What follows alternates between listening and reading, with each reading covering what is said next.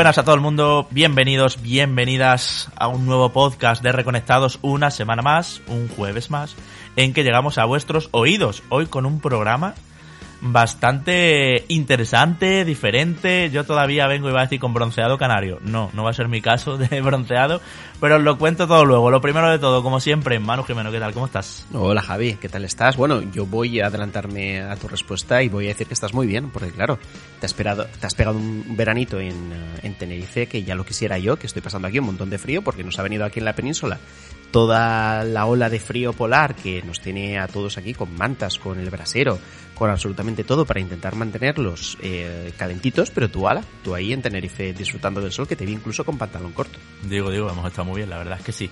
Lo que tenemos que decir ya, Manu, es que el diciembre que empieza hoy mismo, día 1, jueves, esto hay que escucharlo los jueves, ¿eh? lo decimos siempre, eh, va a venir calentito, perfecto para el frío y para preparar la Navidad y para todo eso.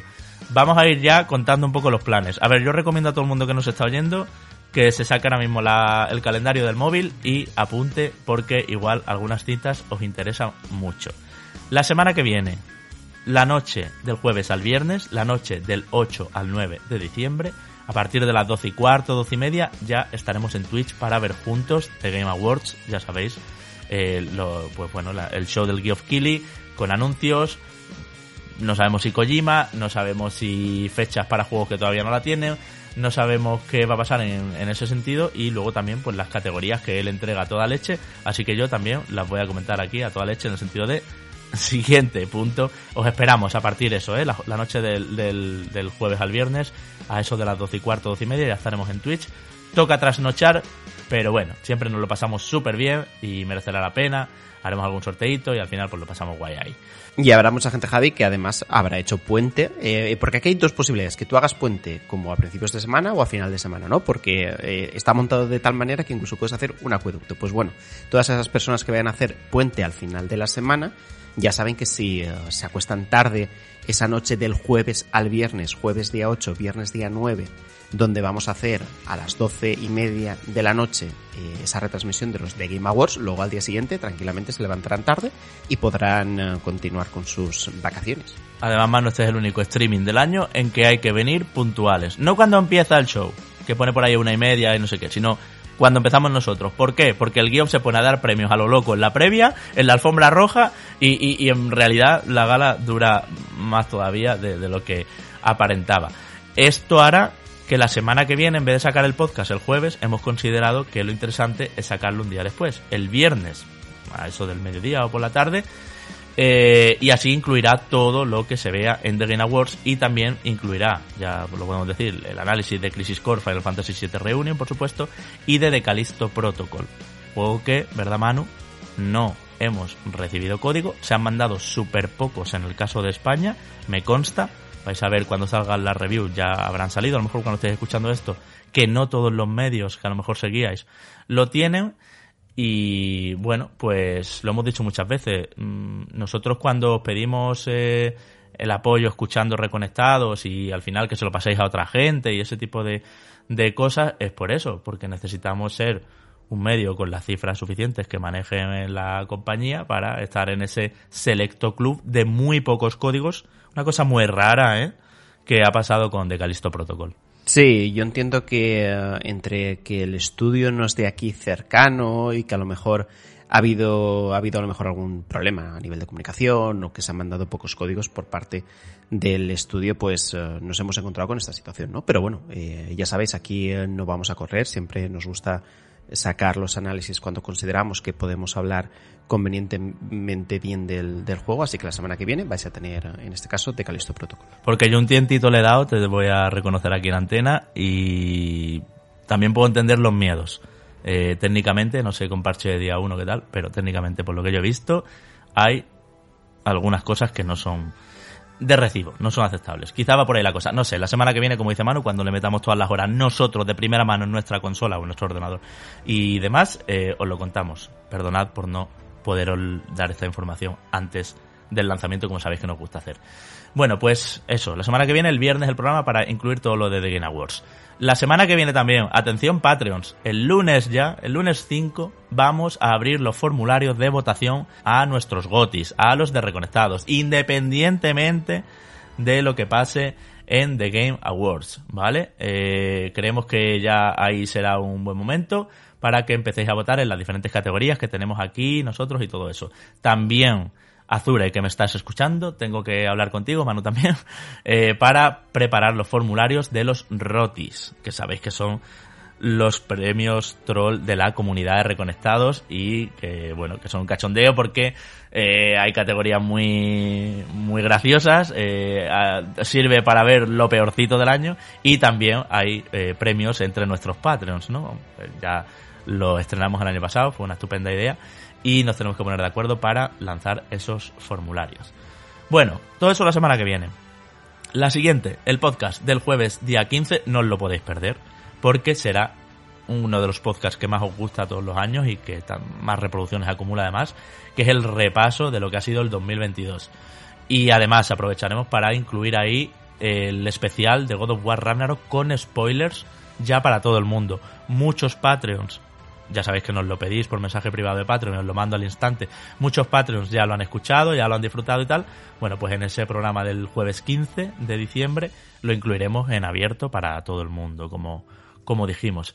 Y llegamos, Manu, al lunes 19, nuestra gran fecha. A las 8 de la tarde, no a las 10 como normalmente son los streamings de Reconectados, sino a las 8 de la tarde llega el momentazo el gran ranking del año 2022.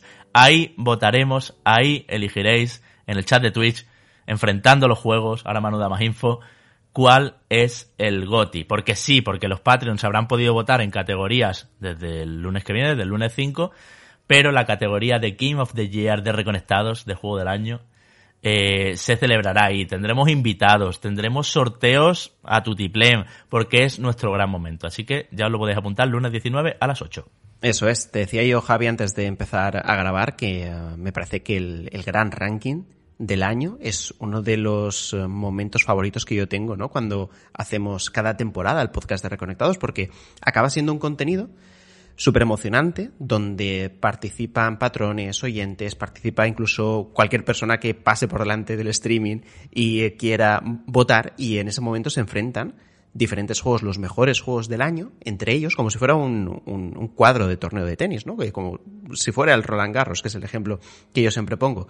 Y al final de todas esas votaciones, de todos esos enfrentamientos, llegan a la lucha final los dos juegos que han ido sobrepasando cada una de esas eliminatorias, ¿no? Y mola un montón el ver si empatan, si se adelanta uno, si no, si el siguiente eh, es el que toma la delantera y, eh, y, es siempre un momento en el que hay mucha emoción, donde la gente además participa un montón y donde podemos ver en ese, en ese caso cuál es el juego elegido por la comunidad como mejor juego del año, ¿no? Así que animo a todo el mundo a que ese lunes 19 a las 8 esté presente en Twitch porque ya sabéis que nos ponemos además elegantes con nuestro taje, con nuestra corbata y nos ponemos eh, ahí a prepararlo absolutamente todo porque sin duda es uno de los momentos de la temporada para Reconectados. Al día siguiente, el martes, a las 10, para quien se lo esté preguntando, complementaremos con lo que os comentaba, con los rotis, esos premios de la comunidad de Reconectados y con cachondeito.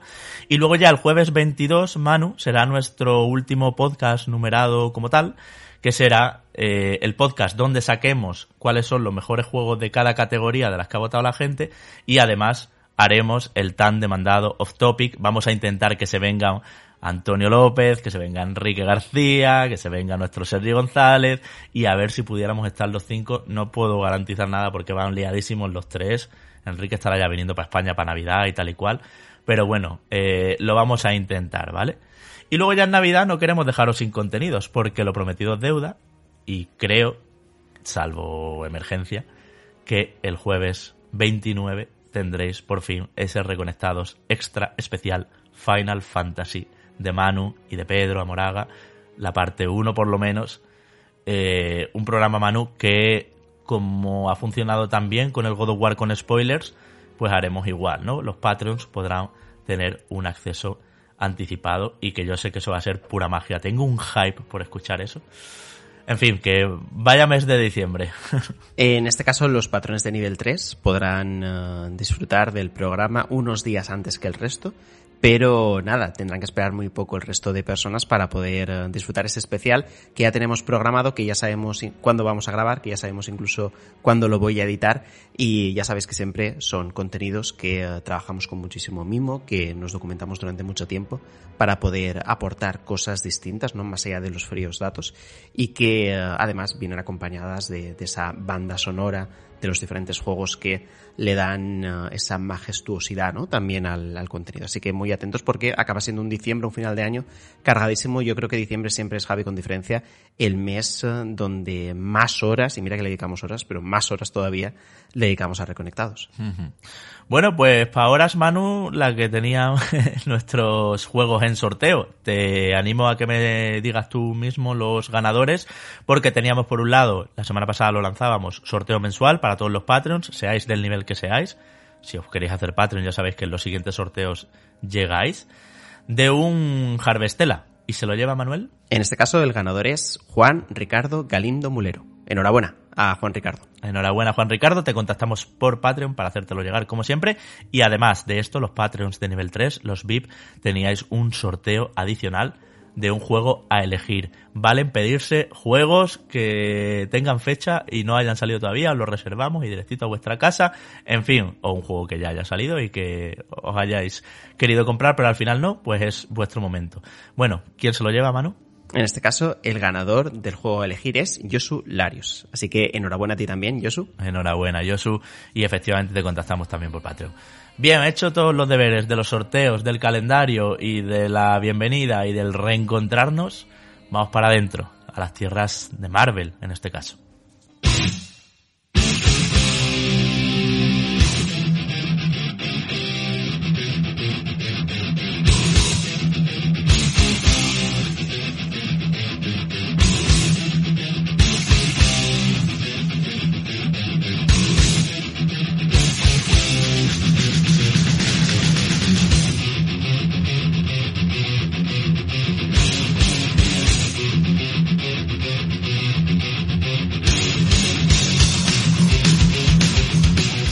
Con algún que otro retraso, como parece que la pandemia al final ha marcado a, yo que sé, al 90% de lanzamientos, o por lo menos lanzamientos importantes, importantes eh, Firaxis y 2K.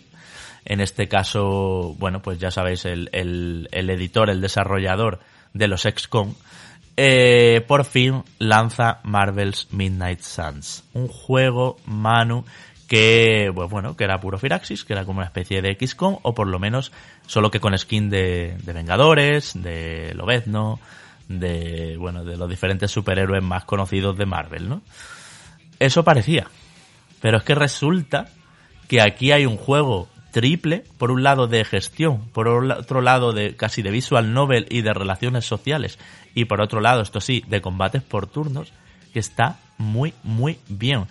Tengo que decir que los Patreons sacaban a la luz eh, ayer que al final tiene menos nota en Metacritic, este Marvel's Midnight Suns, que Mario más Rabbit Sparks of Hope. Y para mí lo puedo entender en parte. El juego está muy bien, pero es que el Mario Rabbids eh, de este año me flipó, me encantó. Pero que el juego está muy bien y que puede ser lo mejor que hemos tenido de Marvel en, en, en bastante tiempo. Un juego que ahonda en las personalidades, en la en las tramas, en los dramas de, de, los héroes. Y que te digo una cosa, ha hecho que algunos que me caían bastante mal en las películas, tipo Doctor Extraño, por ejemplo, eh, les dé otra dimensión, les dé, nunca mejor dicho con él, les dé otro puntito, eh, gracias a cómo han profundizado en la personalidad de, de estos personajes, vamos. Sí, es que aquí al final, Javi, si nos paramos a pensar uh, juegos uh, potentes basados en el universo Marvel, en los últimos años nos encontramos a los Spider-Man de Insomnia Games, que yo creo que no hay discusión alguna a que seguramente sea lo mejor que se ha hecho de un personaje Marvel en muchísimo tiempo.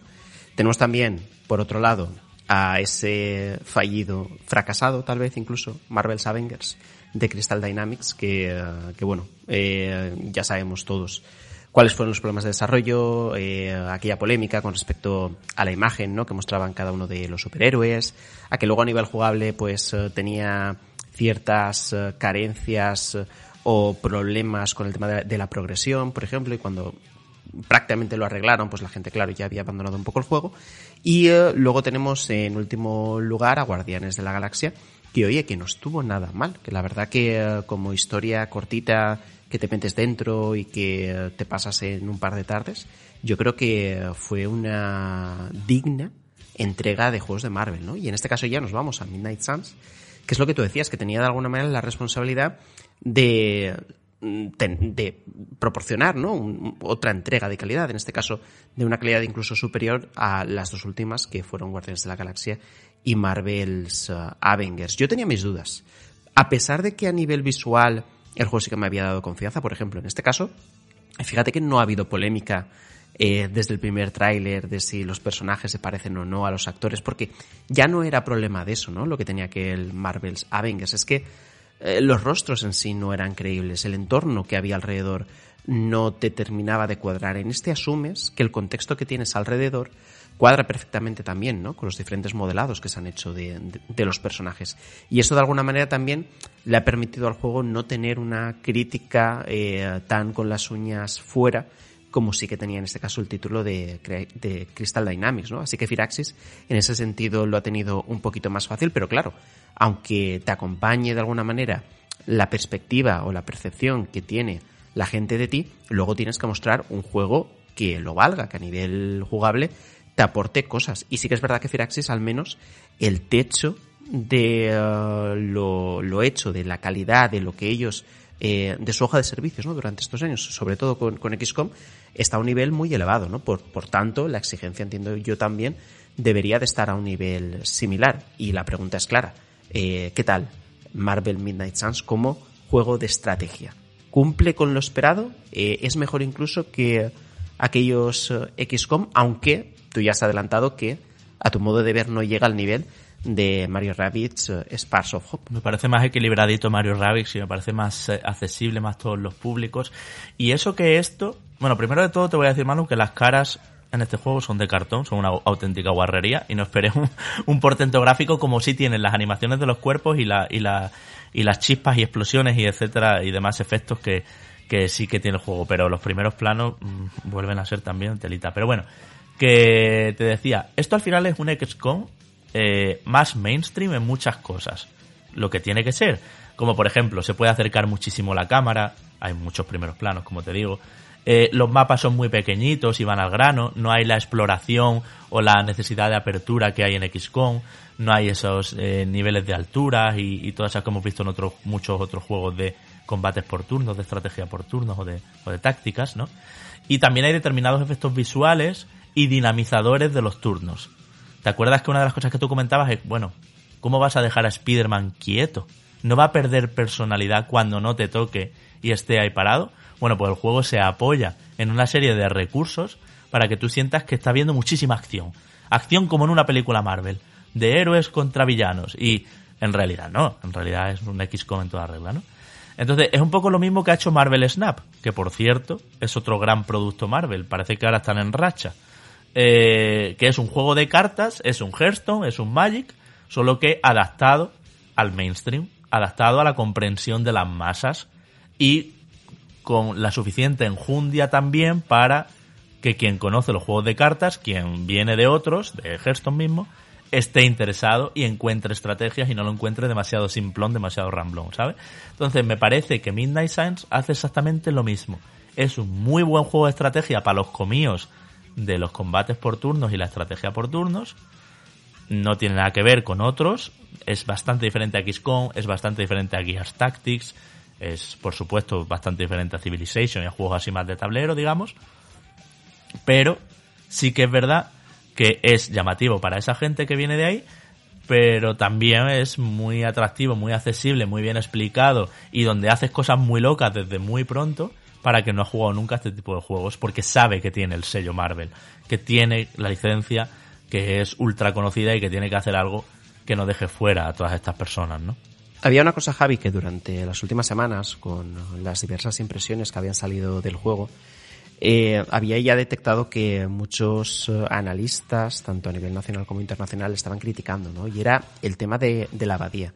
Fíjate que en este caso a lo mejor puede ser al revés de lo que ocurría con Gotham Knights, que los momentos en el campanario estaban bastante bien, sobre todo porque las historias de los personajes eran eh, buenas, eh, sus arcos eran eh, relativamente interesantes. Pero aquí parece que no es así, ¿no? Aquí ha habido muchas críticas al respecto de cómo rompe el ritmo de juego y que tampoco te interesa mucho, ¿no? Lo que se cuente en, en ese momento de descanso en la abadía. Mm. A ver, para mí el juego tiene dos sorpresas grandes. Primero, el peso enorme de las cartas se siente más un juego de cartas Manu que un Mario Rabbids o que un XCOM o que un juego de, estrategia por turnos. Y el segundo, efectivamente, la total presencia de la abadía. O sea, se pasan más horas en la abadía, eh, charlando con otros personajes, eh, la parte de gestión de recursos, yendo a la forja, abriendo sobres con cartitas nuevas y potenciando habilidades y, consumibles y cosas así. Eh, especialmente hablando con, con los otros personajes y estableciendo relaciones de afinidad porque tiene un poco de simulador social, así como hemos visto en persona o como hemos visto incluso en los Sims, os diría.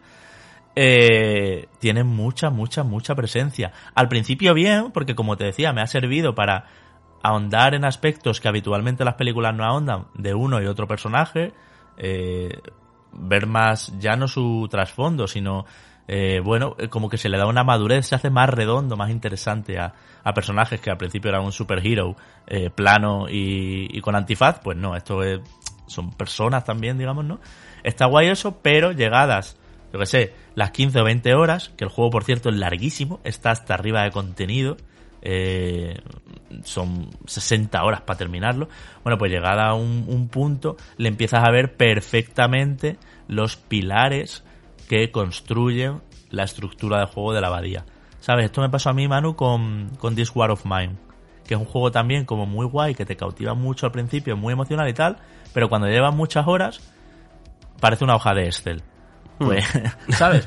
Pues, pues eh, como que le ves perfectamente los sistemas y cómo unas cosas son recompensas de otro y cómo hay bueno, aquí puedes elegir conversaciones y todo eso, tiene ese puntillo y, van cambiando un poco las cosas. Y luego todas con quien mejor te lleves, porque tú controlas a un personaje que se llama Hunter y que puedes hacer hombre-mujer al principio de la partida. Y que con quien mejor te lleves, pues son héroes con los que tienes afinidad y vas a poder ser luego más efectivo, más poderoso en el campo de batalla. O sea, tampoco es que sean partes separadas, ¿no? Todo lo que ocurre en la abadía se refleja luego en el campo de batalla, por supuesto. Pero que hay un momento que le ven los mimbres, ves perfectamente esa estructura videojuego de numeritos, de atributos, de tal, que al principio pasa más desapercibida y es más mágica, ¿no? Entonces, no me molesta la abadía, pero creo que llegado un punto, eh, pues es un trámite es como si, como si pasaras por los menús de ponerte las perks en el Call of Duty para la siguiente partida, ¿me entiendes? Entonces, claro, se puede hacer largo porque además la cámara se pone muy cerca del personaje, se pone detrás del hombro, como si fuera el Avengers, el Marvel Avengers.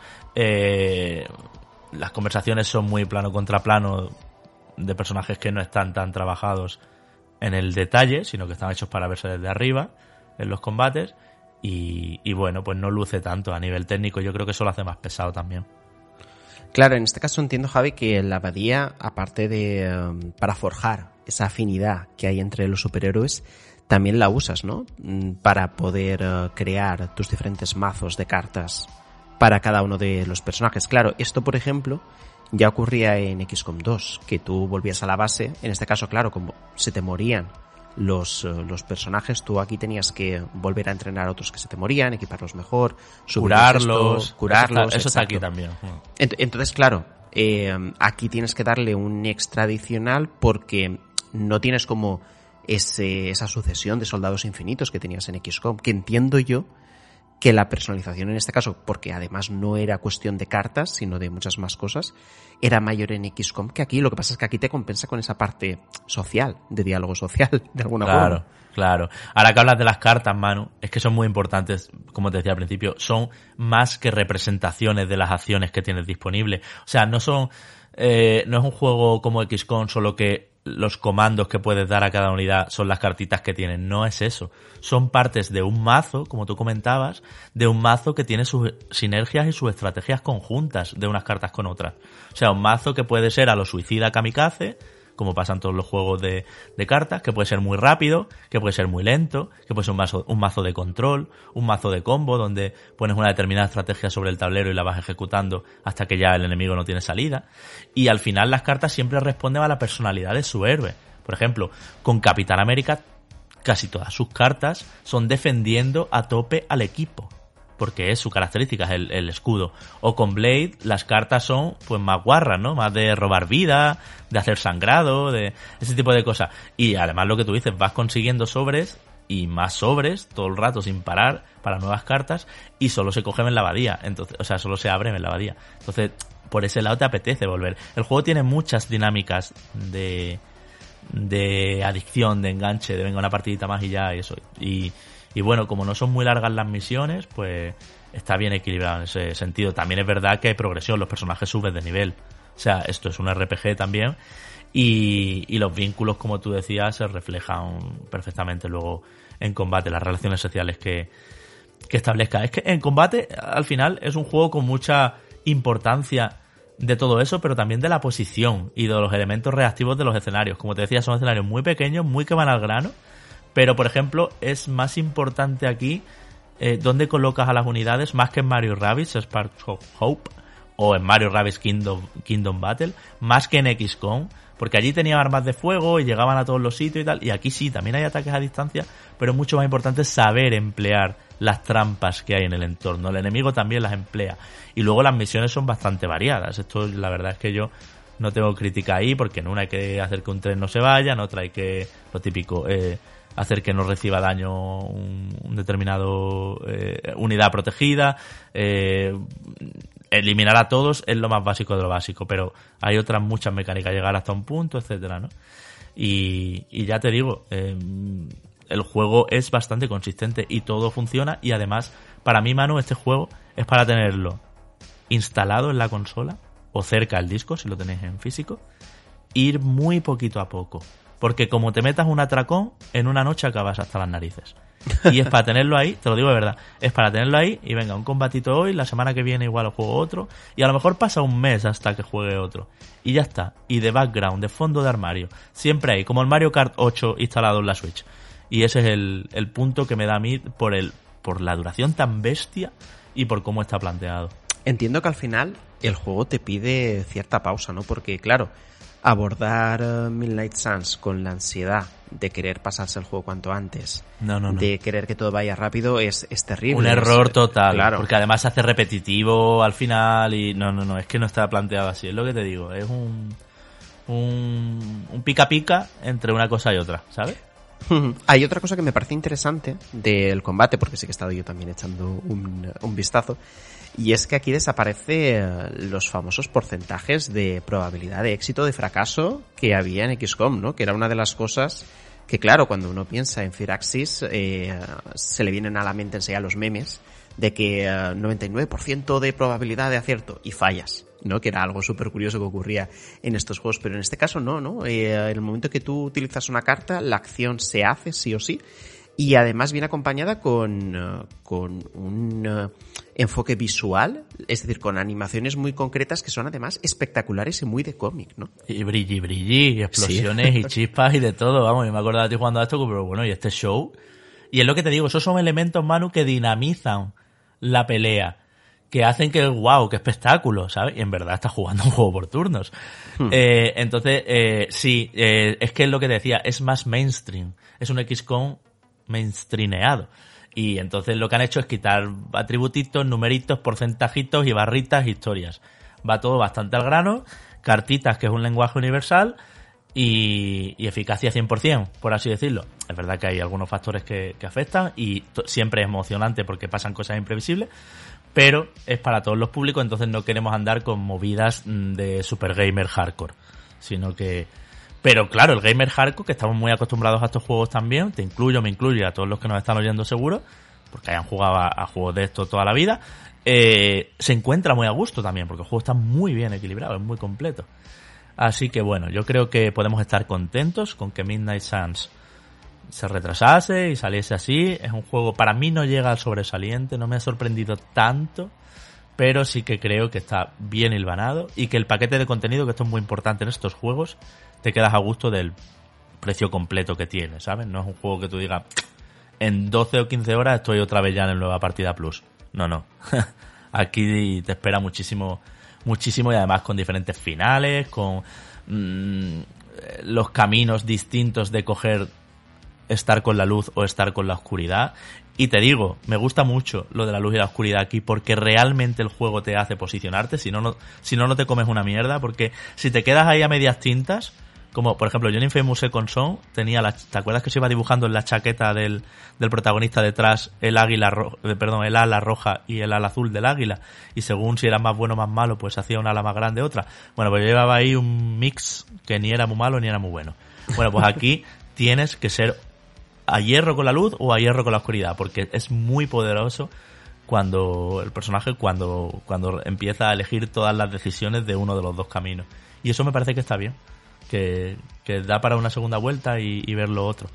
No andar con híbridos.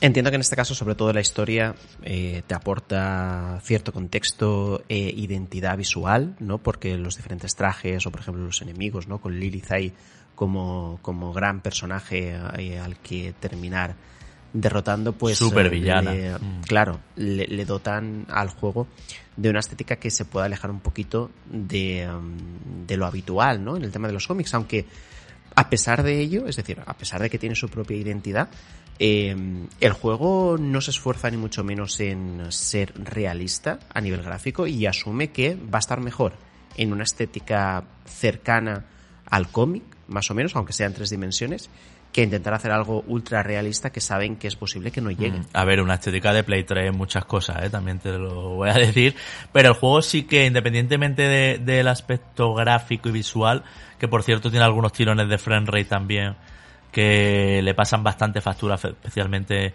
en los combates más avanzados, el juego se siente una superproducción. De hecho, las voces de muchos héroes, Manu, son las que hemos escuchado en las películas de Marvel en español. O sea que eh, no, se han, no se han quedado cortos, no se han cortado, vamos, en, en, implementar todo lo posible para eso, ¿no? Pues lo mismo. Si fuera un juego en inglés, pues te deja fuera a la mitad del mercado al que le gusta Marvel, pero no necesariamente los videojuegos. Entonces yo creo que, que está bien elegida la estética, que está bien elegida eh, la paleta de colores muy viva para identificar muy bien a los personajes. Es decir, el rojo de Spider-Man es un rojazo de Spider-Man. No es que esto sea un tono oscuro, dark, noir, eh, realista, no, sino que eso va así. Pero no por ello deja de darle esa nueva dimensión de madurez que te comentaba al principio y que lo hace atractivo para, para cualquier tipo de público, sean adolescentes o sean adultos, con todas las de la ley como tú y yo, vamos. Hmm. Y fíjate, Javi, cómo está diversificando su estrategia Disney, Marvel, en este caso, con uh, los superhéroes y con las diferentes entregas uh, de videojuego, ¿no? Cada una es de su padre y de su madre, los universos no van a estar conectados nunca, eh, ni entre ellos ni tampoco con las películas, y parece ser que la estrategia acaba siendo intentar que alguna de estas propuestas tenga éxito, ¿no? Y a partir de ahí tal vez intentar hacer una serie de entregas, convertirlo en saga y rentabilizar pues lo que tienen ante sí, que es un activo muy importante que en el cine ha dado muy buenos resultados, pero que todavía, a excepción, en este caso de Spider-Man, no, no ha sido de esta manera. Es curioso porque esta semana eh, James Gunn de, eh, de Warner y DC Comics comentaba que su objetivo era a partir de ahora con las nuevas películas de DC y, eh, y además los videojuegos que están saliendo o van a continuar saliendo, intentar interconectar esos universos. Una cosa que decía, por ejemplo, en el streaming de la semana pasada, que ya ocurría, ya estaba ocurriendo. Por ejemplo, tú ves eh, Batman contra Superman y juegas a los dos Justice y hay ciertas cosas que sí que se ven reflejadas. No es una novedad, lo que pasa es que se está vendiendo eh, de esta manera. No hubiera estado mal, ¿eh? una estrategia por parte de Marvel, a mi modo de ver, que hubiera sido lo, lo suficientemente seria como para que ciertas cosas en el universo cinematográfico hubieran sido canon a partir del videojuego. Fíjate, por ejemplo, que um, con Star Wars Battlefront 2, la campaña, dijeron que también era canon.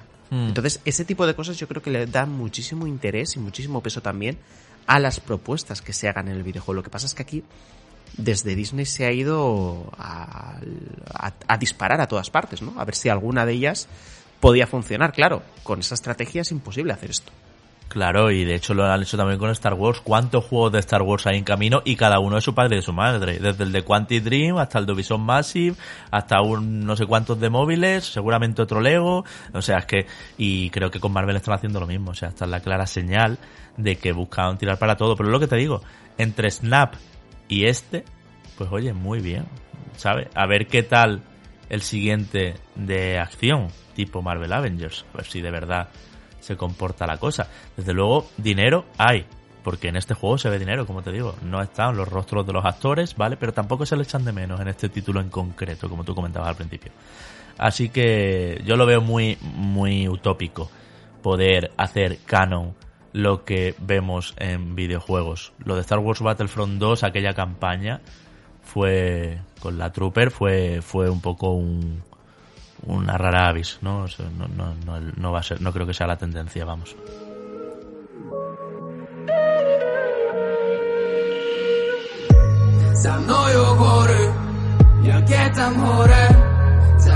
Story, tam nego dziać motory Za mnoju góry, jakie tam chore Zakryci story, tam nego dziać motory Chore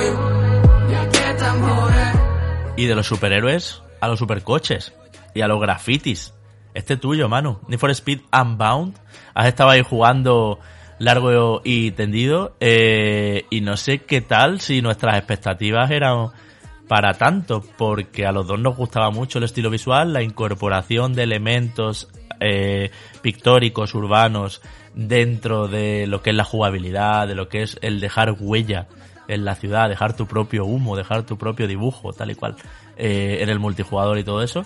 Y bueno, este año que no ha habido, ha habido Gran Turismo, pero no ha habido ningún juego tipo Forza Horizon o tipo de Crew, ¿no? Es decir, no ha habido mundo abierto de coches. Este es el único exponente del 2022 y cuéntame. Sí, es el único exponente de 2022, pero no hay que olvidar que al final los juegos existentes continúan estando ahí porque, porque tienen un formato de juego como servicio que les permiten estar vivos y sobre todo estoy hablando en este caso de Forza Horizon 5, que para mí dentro de la conducción arcade continúa siendo la mejor propuesta y eh, después de Need for Speed Unbound va a continuar siéndola, ¿no? En conclusiones generales y adelantándome a lo que os voy a contar ahora en detalle durante los siguientes minutos, el juego mm, me ha sorprendido para bien, porque a pesar de que a nivel estético tú y yo estábamos subidos a ese barco, estábamos emocionados porque el brilli brilli, los grafitis y la musiquita que sonaba, pues eh, siempre eh, nos gustan, en este caso de la saga Need for Speed.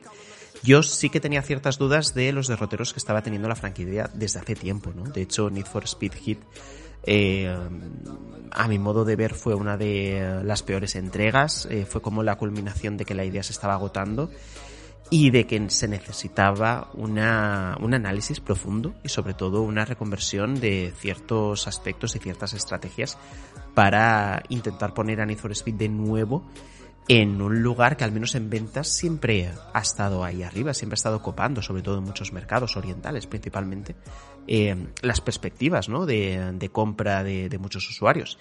Y en este caso que Criterion Games ha vuelto, bueno, en este caso la, nueva Criterion Games, ¿no? Con toda la gente eh, nueva también que tendrá dentro, se ha puesto a los mandos de este juego, sí que se puede ver el interés por darle sobre todo una identidad que yo creo que con el paso del tiempo se había ido perdiendo. Aquí hemos hablado en muchísimas ocasiones que los videojuegos de conducción necesitaban diferenciarse entre ellos, ¿no? Porque he visto uno en ocasiones vistos todos, sobre todo cuando te enfocas a lo que viene siendo el, el arcade. No había, o hubo una época donde no había la suficiente eh, las suficientes características distintas entre cada uno de ellos, ¿no? Como para poder decir espero esta entrega con muchas ansias, ¿no? De hecho, en este caso, a nivel jugable, me parece que la propuesta de Need for Speed Unbound es eh, relativamente conservadora, a excepción de alguna mecánica que ahora te comentaré y que, aunque viene heredada de Hit, viene pulida, en este caso de Need for Speed Hit, sí que me parece como la, la novedad jugable más importante. Pero antes de ir ahí, sí que me gustaría ponerte un poquito en contexto, ¿no? De cómo empiezas, qué es lo que tienes alrededor, cómo es tu personaje, porque este personaje que tú te puedes crear eh, de todas las maneras posibles, tienes un montón de opciones de personalización, Eh, su estética también es de tipo cómic, ¿no? Tiene un cel shading muy marcado, de la misma manera que luego las animaciones del coche, que es lo que estamos hablando antes, ¿no? Eh, aparecen con, con, esos toques uh, de graffiti y de dibujo plano al más puro estilo Spider-Man en el multiverso o Arkane, que uh, son como las obras más icónicas, ¿no? Que usan este, este tipo de, de imagen. Y, uh, y, bueno, y, y, sorprende incluso, por ejemplo, ¿no? Cuando estás con la personalización que eres capaz incluso de vestir a tu, a tu protagonista con la ropa de marca que tú quieras, ¿no? Y esta es una constante durante todo el juego. No se han escatimado recursos a la hora de asociarse con marcas, por supuesto de conducción, que es lo que más nos interesa, pero en este caso también de ropa, ¿no? Porque tú puedes hacer que tu personaje se vista pues todo de Puma, por ejemplo, de Versace, de Vans, de Fila, de Palas, es decir, tienes diferentes conjuntos de ropa para tener flow también, ¿no? Porque, Demasiado flow, ¿no? Me parece, o sea, quiero decir, flow, flow el cash que habrá tenido Electronic Arts por meter tanta marca aquí, ¿no? Sí, es un poco, es un poco como los vídeos virales estos que en ocasiones ves en, uh, en YouTube de, bueno, ¿y cuánto cuesta tu ¿Cuánto, tu cuánto venga, de arriba abajo, de pie a cabeza, ¿no? Efectivamente. ¿Cuánto dinero pues, lleva? Además, pues, muchas eh, gracias a esos vídeos porque es como, eh, solo su zapato vale más que todo lo que yo tengo en mi armario. claro, claro, y, y, y, en ocasiones son, son niños de, de sí, sí, 14, sí. 15 años que, pero ¿cómo puede ser que, que, esos zapatos sea el presupuesto que tengo yo para comer este mes? Y efectivamente, es, es, es increíble, ¿no? Pues es un poco así, me ha recordado este tipo de personalización con la ropa de marca que, que tú vas a tener, ¿no? A ver, es un juego de esa generación. Es un juego de, de la generación de, de, de eso, de, de Chantal de Versace, eh, y de y de la cultura urbana eh, como bueno a ver las marcas cuando tú y yo éramos pequeños también existían pero eran sí. otras y era, eran por otros motivos entonces claro a mí me parece que no entra mal aunque sea publicidad no entra mal en este mundo del juego en esta ciudad en esta eh, ¿cómo se llama? No sé qué shore. Lakeshore. Eh, Lakeshore. Gandía Shore. Gandía Shore para mí. eh, no entra mal ahí que haya marqueo y que haya uh, tuning, me imagino que también habrá, ¿no? Que no me has sí. confirmado, pero bueno, que claro, es que es que es el, el tono del juego y en la banda sonora un poquito de reggaetón pues, eh, o por lo menos sí, de trap. hip hop eh, principalmente es, uh, es lo mm. que tenemos aquí sí que te podría yo leer uh, todos los artistas que hay pero sinceramente aunque te los leyera como yo no los conozco porque no es un estilo de música que yo escuche pues entonces vamos a no hacer el paripe porque yo realmente insisto no los conozco aunque la banda sonora me ha parecido correcta eh, lo suficientemente eh, adecuada para un juego con este contexto que estamos hablando y que en ningún momento te chirría más bien lo contrario. Pero todo esto que ocurre en la personalización y que luego se extiende, por supuesto que sí, al tema de los coches y como tú muy bien has dicho, el tuning, ¿no? Porque el tuning es la esencia, en este caso, de Need for Speed. Es el preludio todo esto de un prólogo que me ha sorprendido también por lo, por lo largo que es el prólogo, ¿no? Porque tú empiezas a jugar y hay ciertas cosas que no te llegan a cuadrar, ¿no? Eh, tienes enseguida un coche, ese coche parece, aunque no es de los más estrafalarios, no es de los más hortera que pueda existir dentro de las diferentes carreras que haces de conducción callejera, eh, digamos que va bastante bien, ¿no? Y que puedes competir por todas las carreras que vas a hacer en, en esas primeras horas por lograr la primera posición, ¿no? Pero te das cuenta luego que no podía ser tan fácil, no podía ser que todas las opciones estuvieran disponibles y que ya prácticamente hubieras visto todo el juego, ¿no? Después de unas, yo creo que unas tres horas aproximadamente será, el juego realmente empieza de verdad porque ocurre un suceso que tampoco tiene mucha mucha historia. Al final el argumento que uh, sirve de motor para que este juego funcione es muy sencillo. Típicos amigos que empiezan a conducir, que tienen relación con una persona que lleva un garaje de tuning, que todo son risas y de repente hay una traición y a partir de entonces pues uh, dos años más tarde empiezas lo que es la historia de verdad, ¿no? Empieza tu protagonista a construir todo aquello que había tenido, todo aquello que había acumulado desde cero, ¿no? Para intentar llegar a donde estaba en ese momento. Y claro, cuando el juego vuelve a empezar, vuelve a empezar, en este caso, con un coche que es uh, todavía peor y con la necesidad de tunearlo no solo a nivel estético, que es lo que en, el, en, un primer momento, en el principio, ¿no? Te habían intentado empujar, sino también a nivel de las entrañas del propio coche, ¿no? Porque vas a competir con pilotos que no solo hacen el coche más bonito, más hortera, más estrafalario, sino que también van a desmontar lo que es el motor y van a hacer que todo vaya a un mayor rendimiento, ¿no? Para poder ganar en las diferentes carreras, ¿no? Pues entonces es ahí donde empieza realmente el juego, después de un prólogo muy largo y eh, donde ya de alguna manera estabas un poquito con la mosca detrás en la oreja porque no entendías ciertas cosas, ¿no? El juego se explica bastante mal al principio, es una tónica que yo creo que se está haciendo mala costumbre dentro de los juegos de conducción arcade, eh, Forza Horizon 5 acaba siendo así, eh, es complicado de entender de hecho, durante la mayor parte de horas, ¿no? Eh, ¿qué, pruebas son, eh, qué iconos y de qué manera tienes que hacer cada cosa para tener un, un, funcionamiento de juego correcto, ¿no? Para jugar bien, entre comillas. Pues bueno, aquí ocurre un poco parecido, pero sí que es verdad que a partir de ese punto de inflexión donde el juego empieza de verdad, empiezas a entender cosas. Y empiezas a entender, por ejemplo, que el ciclo de día y noche que hasta ese mismo momento habías vivido como una transición sin más, tiene mucha chicha encima. Porque no solo es un recurso estético, no solo es eh, una manera de eh, compite de día con la luz y luego por la noche eh, donde las bandas callejeras salen y donde a la sombra de la policía puedes hacer un montón de cosas, sino que te sirve esos diferentes cambios de ciclo de día y noche para ganar dinero. Y me explico. ¿Cómo es la economía del juego? ¿Cómo es la progresión del juego? Bien, tú vas haciendo diferentes carreras que las hay de todo tipo, ya os podéis imaginar, las de las carreras normales, las de derrape, la de conseguir ciertos objetivos, etcétera, etcétera, donde, dependiendo de la posición que tú quedes, vas consiguiendo dinero. ¿Qué es lo que ocurre? Si tú, en un ciclo de día-noche, haces un montón de pruebas, cuantas más pruebas hagas, más llamas la atención de la policía. Por lo tanto, después de superar cada una de estas pruebas, el medidor de alerta policial se va incrementando. Y se va incrementando y se va incrementando, y con él la agresividad que tiene la policía a la hora de darte caza. ¿Qué es lo que ocurre? Si tú te gestionas el día de tal manera que vas a hacer todas las pruebas posibles para conseguir mucho dinero, porque el dinero aquí es fundamental, de hecho la economía está bastante ajustada como para que si quieres mejorar mucho el coche, si quieres conseguir más coches, eh, si quieres hacerte el coche más chulo posible, tengas que farmear mucho dinero. Entonces, claro, en, en esos ciclos, cuantas más carreras hagas, cuanto más compitas y cuanto más llames la atención de la policía, más probable es que después de completar una de estas carreras, la policía te caza. Porque además la policía es extremadamente agresiva. Entonces, claro, tú imagínate que después de hacer cinco carreras, tienes un botín de 50.000 dólares, que eso es un montón, y de repente, con un nivel 5 de alerta policial, viene la policía por ti, te arrincona y te quita todo ese dinero. Es decir, has perdido un montón de horas, bueno, un montón de horas, pero bueno, has perdido seguramente toda la tarde. Has perdido tiempo de juego. Claro, entonces es, un poco, es un poco mecánica. El Dark Souls de los Need for Speed. Es un poco la conclusión. Que a ver, esto de alguna manera también estaba en Hit, pero en Hit no era con uh, un concepto monetario en sí, ¿no? Si era, eh, aquí era en base a la experiencia. Aquí, al materializarlo en dinero, es como que tienes eh, mucha más tensión a la hora de jugar esas diferentes eh, fases. Y además es que el juego a mí no me ha parecido fácil, ni mucho menos. No te voy a decir. ¿Qué dices? ¿Que la policía es agresiva y tiene buena inteligencia artificial? Te explico.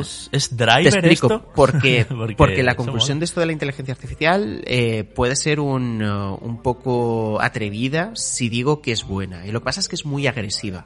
Y aquí tiene sentido que lo sea. Mm, claro, entiendo. porque por un lado, eh, los diferentes pilotos callejeros no se van a andar con chiquitas.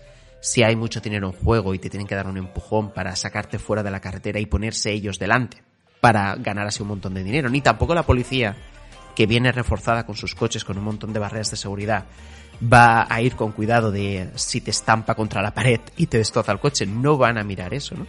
Entonces el juego tiene esa complejidad de que todo el pilotaje es bastante agresivo. Sí que es verdad que el juego es justo, porque yo no he notado que la policía fuera de una forma mm, premeditada por mí, sino que he visto que le mete de leches a todos los coches un poco por igual, y eso sí que me ha satisfecho bastante.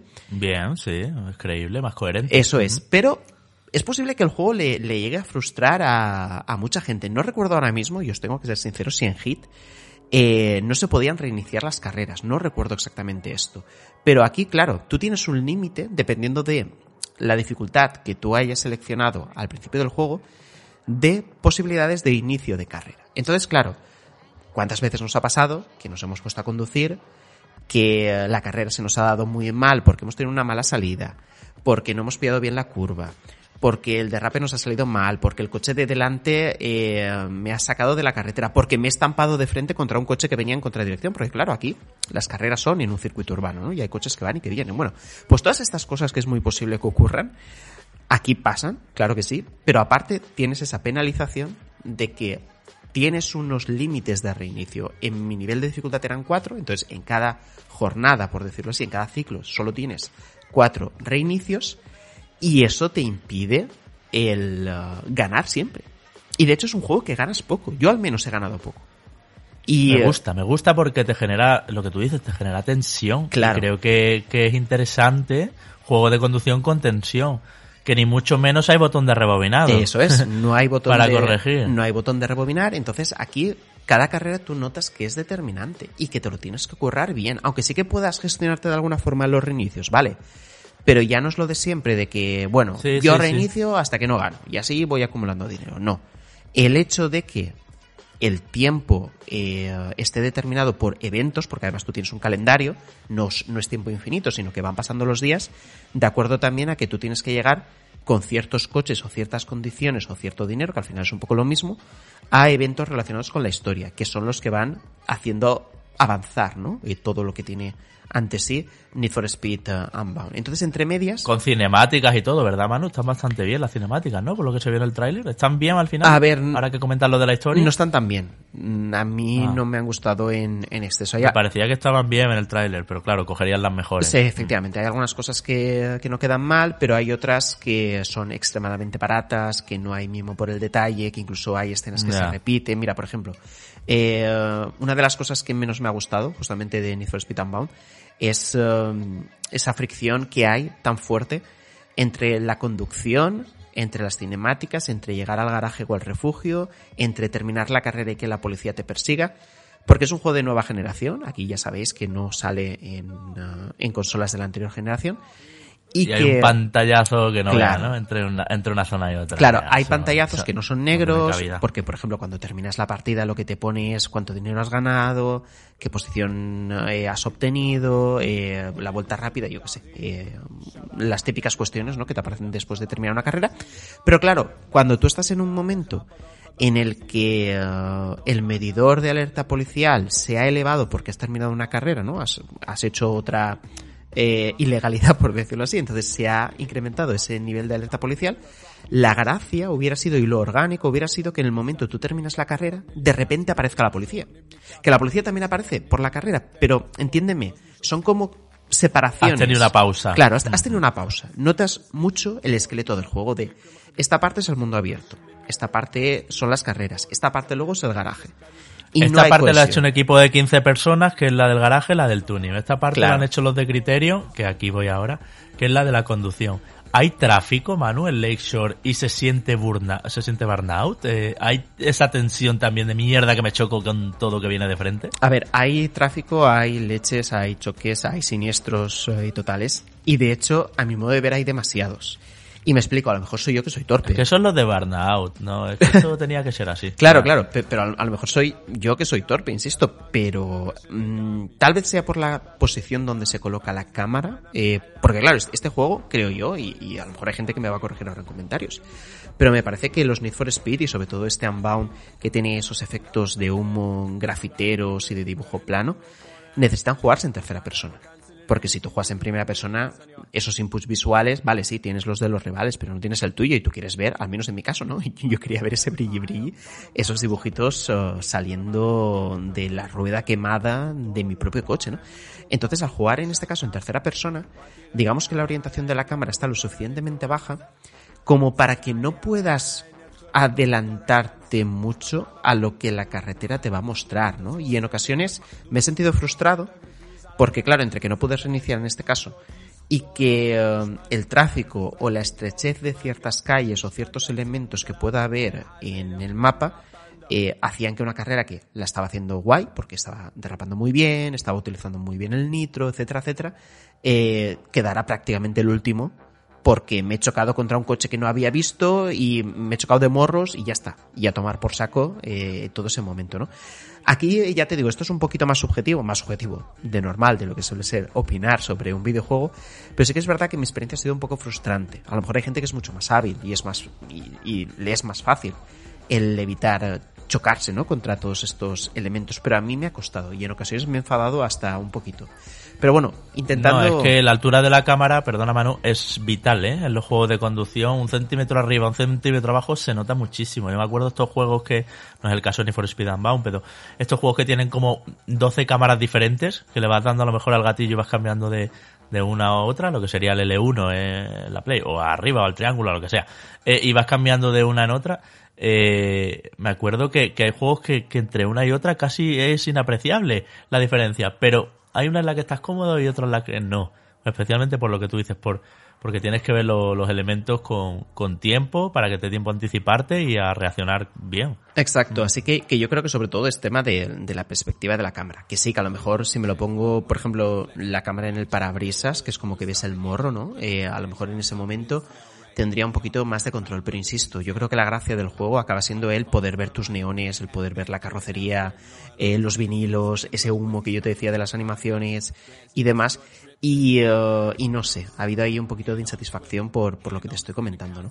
En cuanto, por ejemplo, a la conducción, sí que está bastante guay, que una de las críticas, por ejemplo, que tuvo el último Need for Speed, el Hit, es que el tema del derrape no estaba lo suficientemente bien trabajado o no era cómodo para todo tipo de jugadores, ¿no? Eh, esto del derrape aquí, Javi, hay una literatura y una ciencia que es increíble, ¿no? Si te pones un poco a bucear entre las opciones de derrape que quiere cada una de las diferentes personas, ¿no? Pero en este caso, Criterion lo que ha optado es eh, poder darle diferentes opciones a los jugadores para que puedan derrapar conforme ellos quieran. Y me explico, por ejemplo, si tú no tocas nada, en Need for Speed Unbound vas a derrapar eh, no solo girando el volante de manera brusca, sino también lo vas a hacer apretando el freno y girando, o girando mejor dicho y apretando el freno, o simplemente apretando el nitro muy fuerte y ladeando un poquito el volante, ¿no? Esto hay jugadores a los que le molesta porque prefieren tener solo una metodología de hacer derrape, ¿vale? Pues todo esto a nivel de opciones se puede modificar y se puede tocar. Yo en mi caso sí que me he sentido bastante cómodo dejándolo solo en girando el volante y tocando un poquito el freno, porque yo creo que es como la manera más orgánica, ¿no? Con eso y también con el freno de mano, que es lo habitual, ¿no? En esto de los videojuegos. Y de esa forma tienes un poquito más el control de los acelerones fuertes que pega el nitro. Así que yo creo que configurándolo bien puedes tener una experiencia satisfactoria, porque además los coches sí que se notan, o al menos yo lo he notado, bastante diferentes. Sí que es cierto que no he podido tener una gran cantidad de coches porque para el análisis he tenido que mejorar mucho los dos o tres que tenía, o los que se me exigían en este caso para superar ciertas pruebas, porque vas a tener ciertas pruebas con las que emplear unos coches muy determinados, e incluso en, en, algunos casos vas a tener que jugar con coches peores, ¿no? Para poder entrar en esa prueba y, uh, y, uh, y, ganar dinero, pero en cada uno de ellos sí que me he notado yo mmm, que tenía que cambiar bastante mi manera de, de, pilotar. No es una simulación, o sea, no es un juego de simulación muchísimo menos, esto hay que dejarlo clarísimo, pero sí que viene bien que tú tengas cierto feedback de que, vale, este coche no lo puedes eh, utilizar igual que estabas utilizando el Nissan Skyline, ¿no? Que habías tenido anteriormente, por ejemplo. Entonces eso sí que me gusta porque cuando notas que todos los coches son iguales, eh, casi que dejas el mando encima de la mesa y te pones a hacer otra cosa, porque eso no es divertido, eso no es entretenido. Entonces, uh, aquí, uh, ya te digo, las cosas funcionan uh, bastante bien. Y Manu, pregunta final. ¿Es este el camino que debe llevar la saga con este nuevo reinicio? Porque al final Unbound se sale de lo que fue eh, Need for Speed, Need for Speed Payback, Need for Speed Hit y todo eso que vivimos la generación pasada. ¿Crees que habrá el año que viene continuación con esta línea y a cargo de Criterion? ¿Te has quedado a gusto? ¿Así sí, Need for Speed? ¿O de nuevo huele a experimento fallido que dentro de tres meses como hit lo van a dar con el plus o, con, o donde sea y ya no nos vamos a, a acordar nunca más de A ver, creo que a la gente que le mola la conducción arcade eh, va a ser un título que les va a hacer pasar un buen puñado de horas, ¿no? Sobre todo en este caso estando disponible uh, en uh, EA Play Pro, que creo que es el servicio de suscripción que te permite, en este caso, jugar al, juego completo, eh, es muy probable que eh, divierta en, eh, en, sus horas, ¿no? Porque aunque tiene detalles cutres y eh, le falta esa cohesión que yo te comentaba, ¿no? Entre, entre el garaje, entre las cinemáticas, entre las carreras y las persecuciones, yo creo que el juego acaba transmitiendo esa sensación de velocidad y de riesgo que tú quieres en un juego de conducción, ¿no? En muchas ocasiones aquí hemos criticado justo que no tengas penalización por hacer ciertas cosas, que al final sí, mm, el rebobinado nos ha hecho la vida más fácil, pero también nos ha, quitado, tensión de jugar a videojuegos de coches, ¿no? Es una cosa, por ejemplo, que destacamos en este caso de Gran Turismo 7, que aunque sí que puedes reiniciar las carreras, en, en este caso sabes que si estás un cuarto de hora haciendo una carrera y eh, pisas la hierba en un momento determinado, puede ser que te arruines la partida. Y ya es bastante penalización el hecho de reiniciar porque has perdido 15 minutos de tu vida, ¿no? Por ejemplo, en, este caso.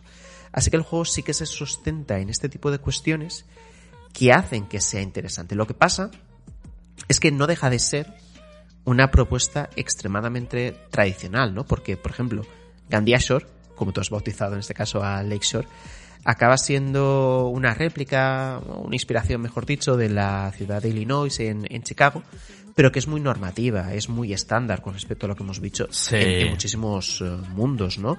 Y eh, no te aporta ningún tipo de valor eh, diferencial, es una pista de carreras, básicamente, donde hay ciertos peatones que se apartan, obviamente, cuando tú estás ahí pues delante de ellos y estás a punto de, de atropellarles, ¿no?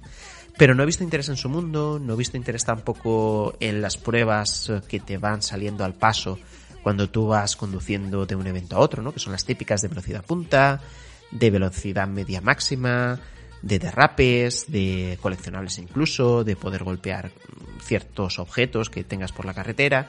Eh, son cosas que, por ejemplo, insisto, Forza Horizon 5 lleva haciendo mucho tiempo y lleva haciéndolas mejor. Y es incluso a nivel gráfico, aunque el juego rinde muy bien, porque son 4K 60 frames en Series X y PlayStation 5, obviamente en PC también.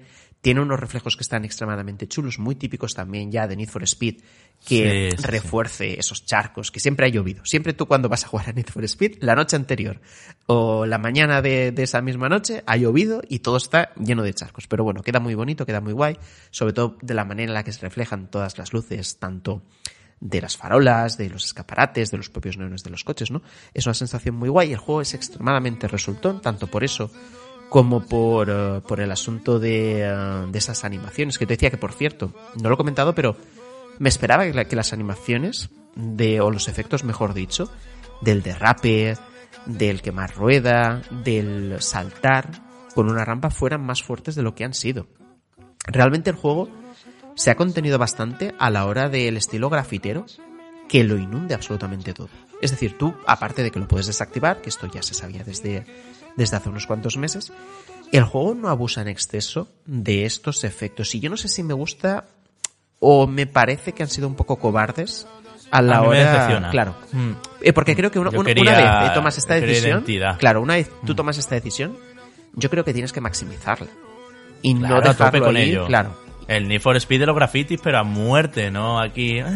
Exacto. Un poquito, pero Entonces, no, no. bueno, cuando apretas el nitro, cuando haces un derrape, cuando saltas en una rampa, pues eh, que se despliegan las alas, por ejemplo, eh, sí lo tienes, pero mmm, solo en esos momentos, en muy poquitos más. Entonces ahí sí que me ha dado la sensación de que podrían haber ido un paso por delante. Pero pese a todo, su implementación es correcta y mola porque se integra bastante en el gameplay. Por ejemplo, el hecho de que tú veas que los de delante están uh, tirando eh, este humillo, este humillo grafitero, significa que están empezando a derrapar. Entonces tú a lo mejor puedes aprovechar para hacer una trazada distinta. Si consideras que vas a obtener ventaja, ¿no? Porque ya que el otro está derrapando, a lo mejor tú puedes hacer una trazada perfecta y en ese caso ganarle la partida al coche. ¿no? Entonces, tiene ciertos puntos, incluso a nivel estético, porque cuando tú, por ejemplo, derrapas mucho, la cámara eh, cae un poquito más hacia el piso, queda ladeada y quedan unas estampas fabulosas. De hecho, tengo eh, la serie X llena de capturas de, uh, del coche en ciertos momentos que bueno, luego a cambio de haber hecho las capturas me la he estampado y he tenido que eh, acabar la carrera al último, pero el caso es que al menos han salido muy bien las capturas y son espectaculares, tiene, tiene momentos que son brutales, pero pese a todo, lo que te estoy diciendo, tanto a nivel gráfico, a nivel eh, de rendimiento como a nivel jugable tal, me voy a Forza Horizon 5. Es que no tengo ningún Eso te iba a decir. Mi conclusión es me voy a volver a bajar por Horizon 5. Lo siento, mira. Sí, que sí, que está claro que aquí Eh, tienes... y, estaba, y estaba hypeado con esto yo, eh, pero esperaba que fuera eso, eh, más a hierro con la estética grafitera. Claro, eh, y, y fíjate que, que aquí tienes un montón más de opciones de personalización, sobre todo a nivel visual, que a quien le sí, mole sí, el pero- tuning eh, todavía, que yo era un puñetero cani. eh, cuando yo tenía 12 años me encantaba el tuning. Y jugaba un, un montón, ¿no? A, lo- a los Need for Speed, eh, sobre todo al Underground. es uno de mis Need for Speeds favoritos que tendrías que ver yo, la- las sorteradas que me hacía de coches.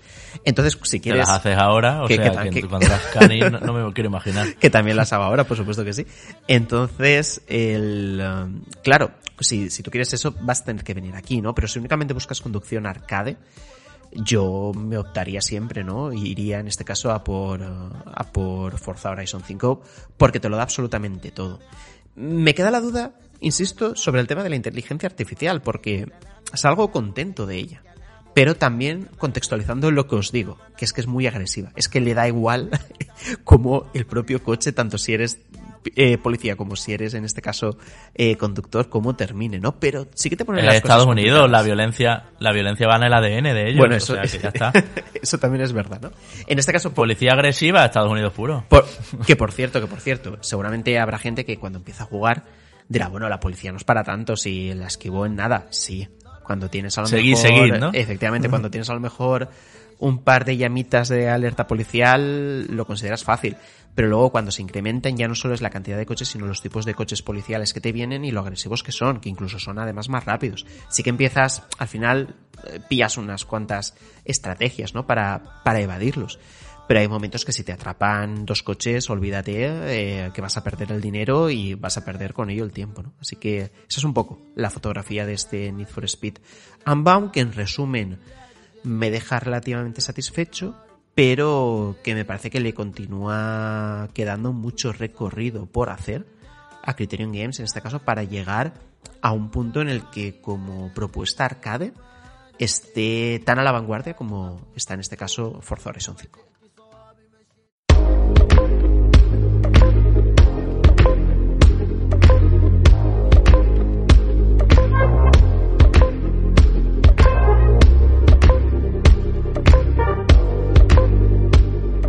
La industria del videojuego ha vuelto, tras el parón de estos dos últimos años de pandemia, poco a poco a hacer girar su rueda de eventos, ya no solo de ferias hacia el consumidor como las que hemos visto este año, tipo L3 o el Tokyo Game Show, sino también en formato B2B, es decir, mm, ferias o encuentros de cumbres y de congresos solo para profesionales. En España, Game Lab yo diría, es el evento por excelencia en esta línea, aunque es cierto que están naciendo nuevos, u otros como Falan Sirius de Bilbao se están transformando. Ya sabréis que ahora se llama Big Conference, por ejemplo, ¿no? Pues bien, Game Lab ha vuelto este 2022, el pasado fin de semana concretamente, y ha vuelto en Tenerife.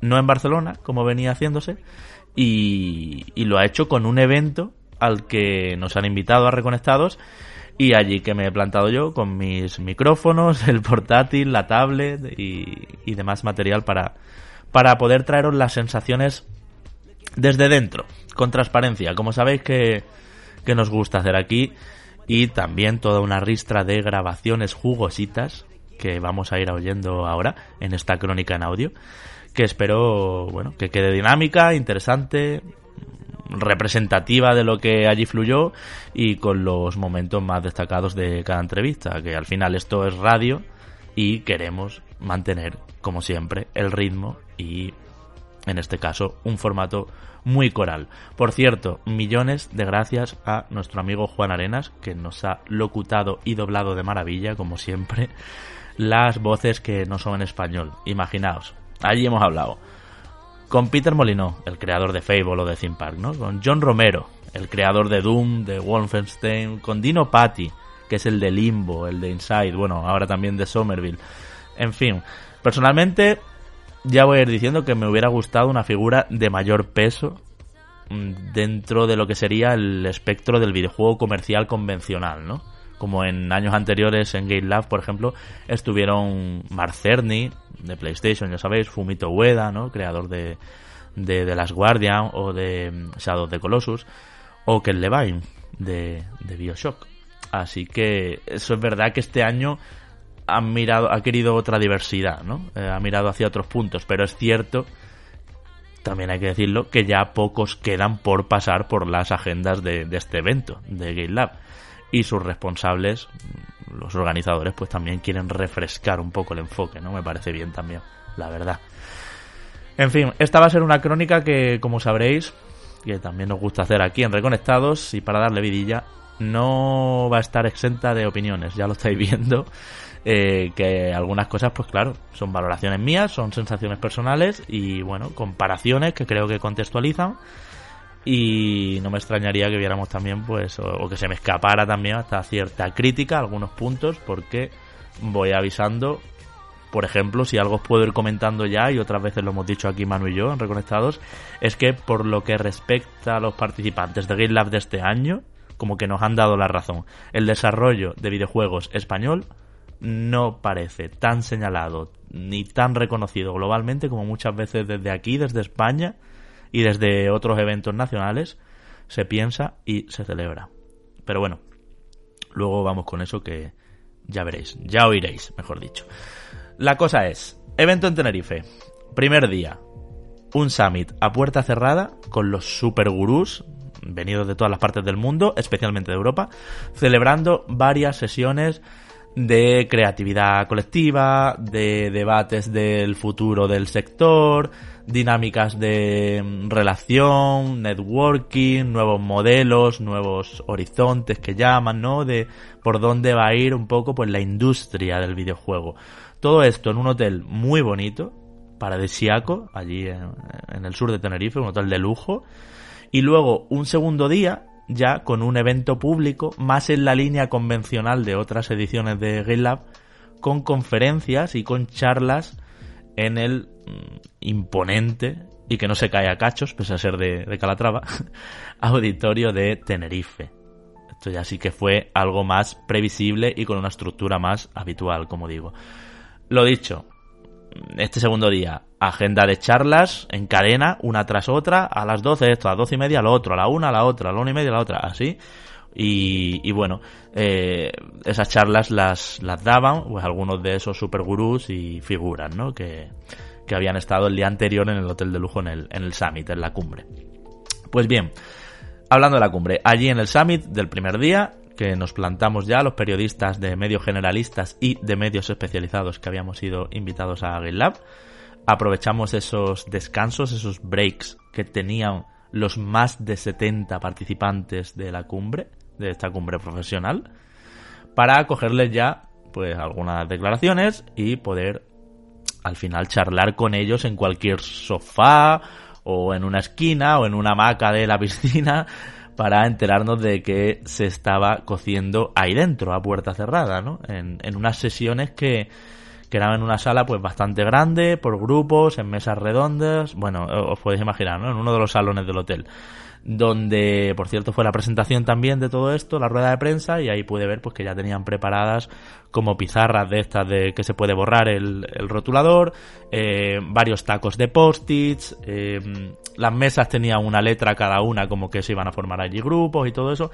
Y todo después muy dispuesto para este tipo de dinámicas creativas que se hacen ahora en muchas empresas y en muchos summits de design thinking y de bueno en definitiva para favorecer que personas que eh, a priori parecen no relacionadas entre sí pues puedan cruzar ideas y puedan generar eh, bueno pues pensamiento juntos no y, y haya un un diseño eh, del futuro a, través de ejercicios que pueden parecer muy básicos pero que esconden mucho, ¿no? Toda, todo este petardeo, también os digo, tan de moda, pero que, bueno, entiendo que allí fue, por lo menos parecían contentos, fue eficaz, ¿no?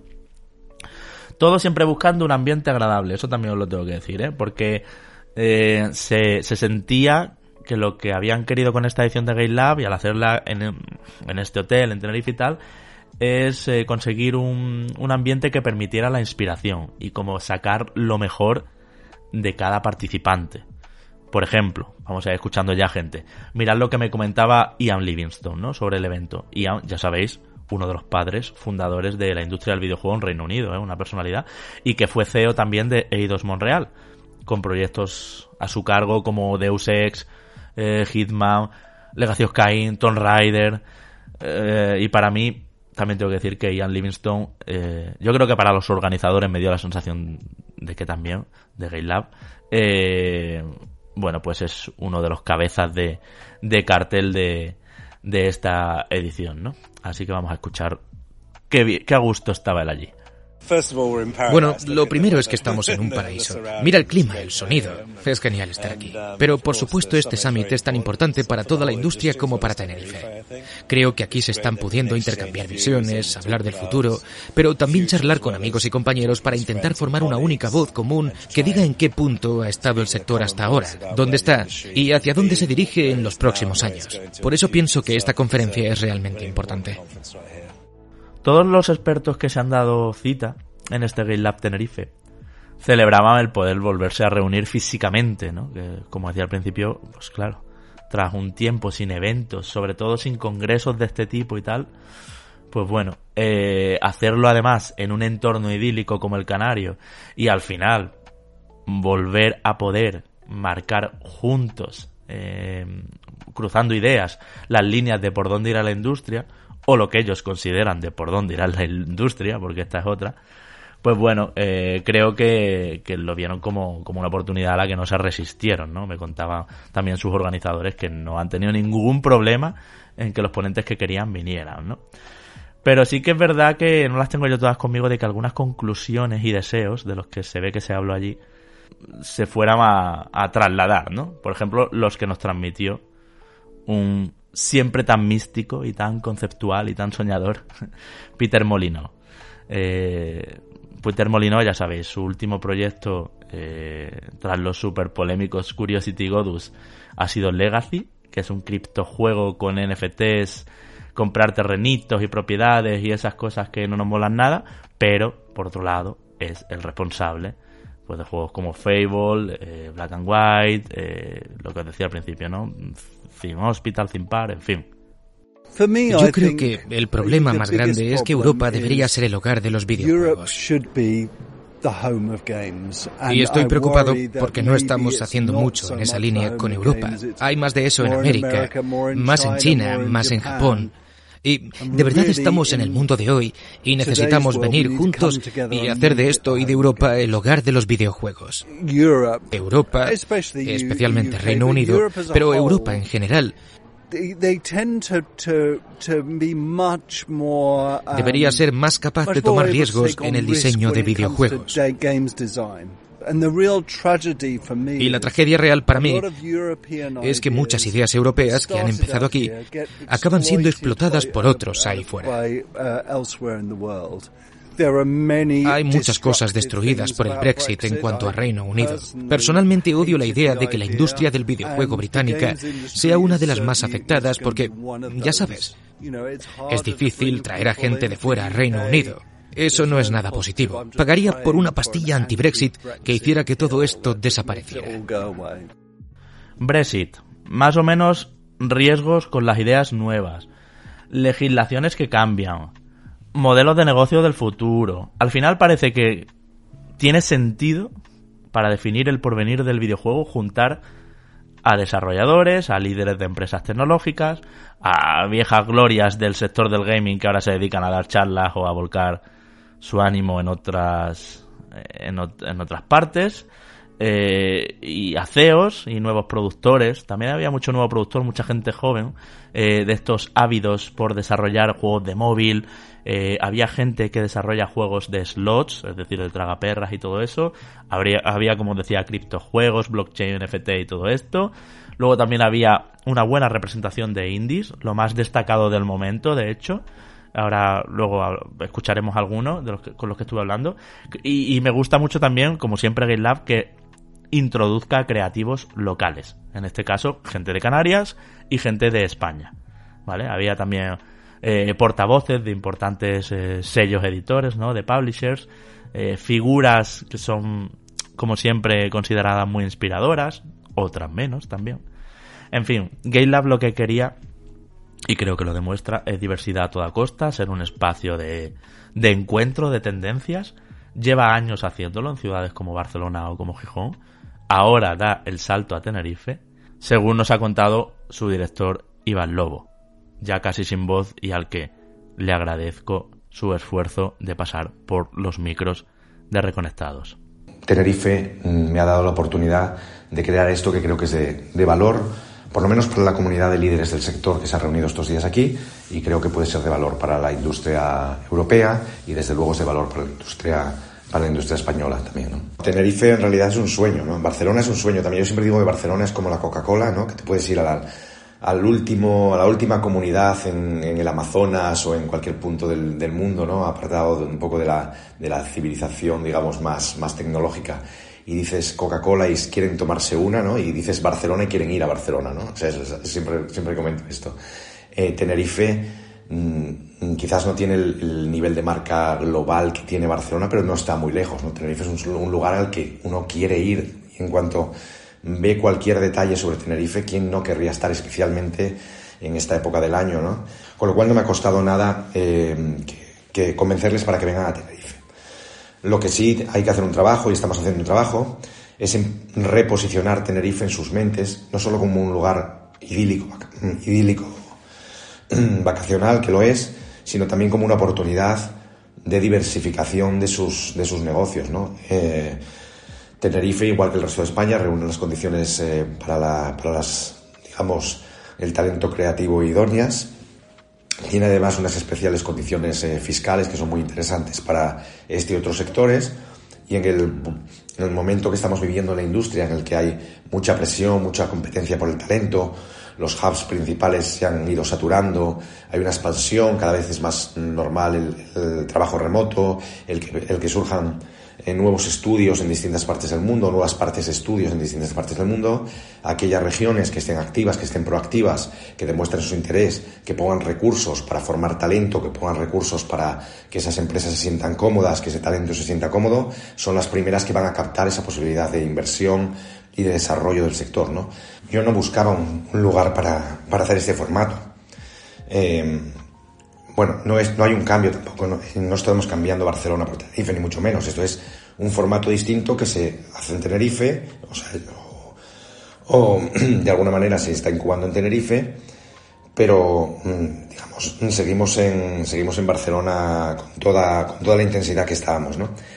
Eh, y no ha habido una búsqueda, vamos a ver si Tenerife o, o si Málaga o sé que hay otros hubs creativos que se están impulsando, pero quien se aproxima, en este caso a mí, me hace una, una consulta o una propuesta de colaboración es Tenerife. ¿no? Yo agradezco esa, esa proactividad y trato de, encajar ese proyecto que yo tenía, eh, que encaja además a la perfección con la visión que tiene Tenerife, lo trato de encajar con los recursos y las posibilidades que tenemos aquí. Y la verdad es que el match ha sido eh, inmediato y, fantástico. ¿Podría haberse dado en otras partes? Sí. Eh, se ha acercado algún otro hub eh, como esos que mencionas a, mí, pues, pues no, no se han acercado a nadie más. Entonces, solo he tenido una opción y ha sido la buena, ¿no? Eh, podrían haber habido más, seguro. Llevar la marca GameLab a un espacio nuevo para ella, como era Canarias, requería también juntarse con lo mejor que hay en las islas en cuanto a producción de grandes eventos relacionados con videojuegos. Y ahí es donde salió el germen de todo esto con el amigo Antonio Cabrera de HD Gaming Dinosol poniendo en marcha este nuevo emplazamiento y las líneas de producción del evento en cuestión. Él nos lo cuenta. Pues hablando de diferentes proyectos, nosotros continuamos con la Liga Canaria Sports en una segunda temporada. La verdad es que también he de decir, modestia aparte, que está siendo un éxito tremendo, ¿vale? Como Liga de eSports, pues tenemos 30.000 usuarios en Canarias. Eso nos convierte básicamente en la mayor liga local de Europa. O sea, no hay ninguna comunidad europea ni un territorio tan pequeño como Canarias que tenga ni de lejos 30.000 personas activas jugando, compitiendo, asistiendo a eventos y de todo, ¿no? Y en ese momento, pues Dinosol nos dice, bueno, pues todo va muy bien, os vamos a abrir la mano para que nos ofrezcáis otros proyectos, ¿no? Lo primero que vino fue Tenerife GG, que también lo hemos instaurado, ha salido bien, lo vamos a tener todos los veranos como B2C, ¿no? Es decir, hacia el consumidor. Toda la gente puede venir a disfrutar de los videojuegos aquí, eso que nos gusta, ¿no? y luego decimos, vamos a buscar un proyecto B2B. Y contacté con Ian Livingston porque es amigo personal desde hace tiempo, ¿vale? Tío, ¿cómo ves esto? Quiero mover algo B2B y tal, Tenerife, él, conoce la Fiscalidad Canaria y demás, y me dijo, mira, mm, yo creo que lo mejor que puedes hacer es hablar con, con GameLab, a ver si podéis colaborar, y aquí tienes el teléfono de Iván Lobo y tal, y digo, pues sí, me encanta GameLab, lo he estado en dos ediciones, y cuando llamé a Iván, pues, pues alinearon los astros, básicamente me dijo, mira, pues existe la posibilidad, yo no tengo claro, que GameLab vaya a pasar este año en Barcelona, existe la posibilidad de llevarlo a Tenerife, ¿no? Y empezamos a trabajar sobre eso y le hemos dado una vuelta al modelo incluso, ¿no? O sea, que la vera maravillosa en Barcelona, pero no tiene por qué ser igual aquí y a lo mejor aquí no hubiera triunfado. Y hemos creado este summit, primero de ese Executive Summit, ¿no? Un summit para ejecutivos de alto nivel mundial. Hemos traído casi 70 eh, grandes ejecutivos, o sea, hemos tenido aquí de todo tipo de gente, ¿no? Gente que estamos hablando de gente que ha creado géneros completos, o sea, es que estamos hablando de, estamos hablando de Brendan Green que se ha pasado por aquí o de bueno, y el propio Peter Molinex al que tuviste el placer de entrevistar ayer, tío. Sé que tanto para ti como para mí eh, es una pasada que Peter vuelva un poco al público, ¿no? Llevaba 6, 7 años sin hacer una entrevista y la primera ha sido aquí y ha sido reconectado, ¿no? Entre otros medios, entonces es una maravilla que esté pasando esto, francamente. Nada, nada bueno sale solo de un, de un solo punto, ¿no? Sino siempre hay un ecosistema alrededor o, o varias casualidades o coincidencias, ¿no? Pues a Tenerife y yo primero, lo primero que espero es que Reconectados esté haciendo su edición de podcast en directo aquí con todo el equipo. ¿eh? No, no quiero que me falte nadie ni que se escaque. No me valen bodas, Enrique, no me valen excusas de, de que si familia no sé qué, Sergi, te traes a la familia, lo que haga falta, pero os quiero a todos aquí, ¿vale? Eh, colaboradores actuales y colaboradores antiguos, que me gustaría, me encantaría, me sería muy feliz viendo hacer algo aquí en directo, porque me encanta vuestro rollo, ¿no? Y, bueno, más allá de tener dar la primicia de que Reconectados va a estar aquí, además se lo estoy dando a Javi, nada, sí me gustaría, pues mira, Tenerife GG ya la hemos implantado cuando lo creamos, pues mira, varios del equipo somos fundadores de la TLP anterior, la TLP funcionaba, por, por diferentes motivos se dejó de hacer en ese formato, etcétera, ¿no?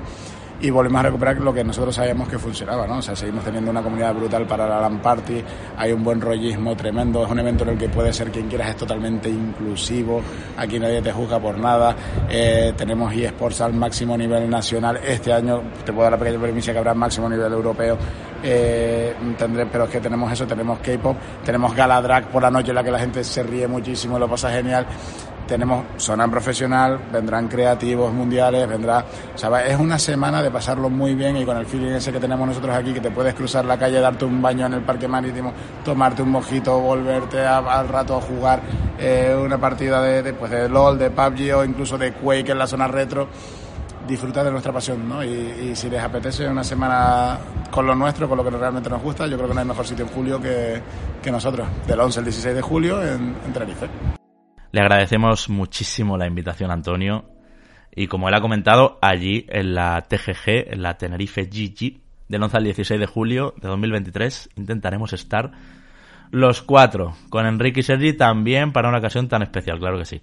Ya lleva mucho tiempo Sergi insistiéndonos en que teníamos que ir todos juntos a su maravillosa isla, que confirmo lo es, qué maravilla Canarias siempre no me extraña que gubernamentalmente le, le encuentren potencial también a congresos así y que se busque cautivar a, emprendedores para que se vengan a invertir aquí, ¿no? A desarrollar también más sus negocios ya consolidados eh, y al final a recopilar talento, ¿no? Pero hace falta inversión, hacen falta riesgos y salir de los habituales polos tecnológicos empresariales. Yo allí no sé si era porque estábamos allí y había como un ambiente de optimismo, percibía que hay intención, muchos de los CEOs y demás que había ahí de, estudios grandes y tal, como que sí, nos encanta Canarias, hay muchas facilidades, pero sí que es verdad que luego te das cuenta que en Europa están pues centrados en los principales eso, ¿no? En los principales puntos donde se potencia este tipo de industrias. También digo, un evento como Game Lab, que al final es una carta de presentación de la isla, como un lugar fructífero para el desarrollo de la industria del videojuego, eh, también puede celebrarse porque cuenta con la financiación de la administración autonómica, ¿no? en este caso del Cabildo, representado allí por Enrique Arriaga, que es el consejero insular de carreteras, movilidad, innovación y cultura.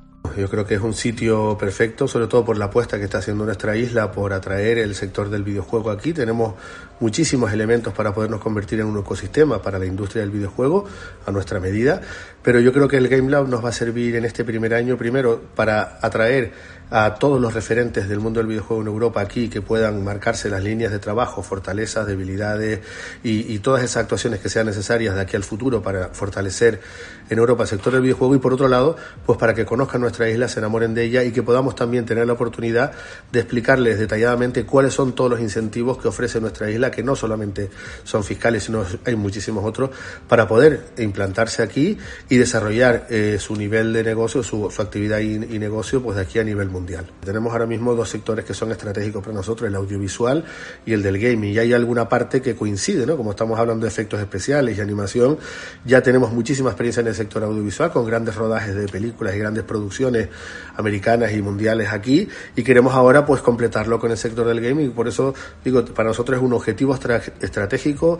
Hemos empezado con este Game Plan, seguiremos con otras muchas actividades, presencia en diferentes ferias internacionales y también yendo a hablar personalmente B2B con algunas de las empresas pues para explicarles, como digo, qué es lo que tenemos aquí qué ofrecemos en Tenerife para que una empresa pueda implantarse, tener mejor calidad de vida y también tener unos ingresos eh, y unos impuestos y una fiscalidad baja y que ojalá pues poco a poco vayan implantándose aquí. Tampoco que queramos eh, aglomerar o, aglutinar todo el sector porque somos una isla, ¿no? Pero sí creemos que, muchísimas empresas pueden tener aquí un futuro muy importante y sobre todo ser estables, poderse estabilizar y, tener una, capacidad de, negocio y sobre todo de beneficios importantes.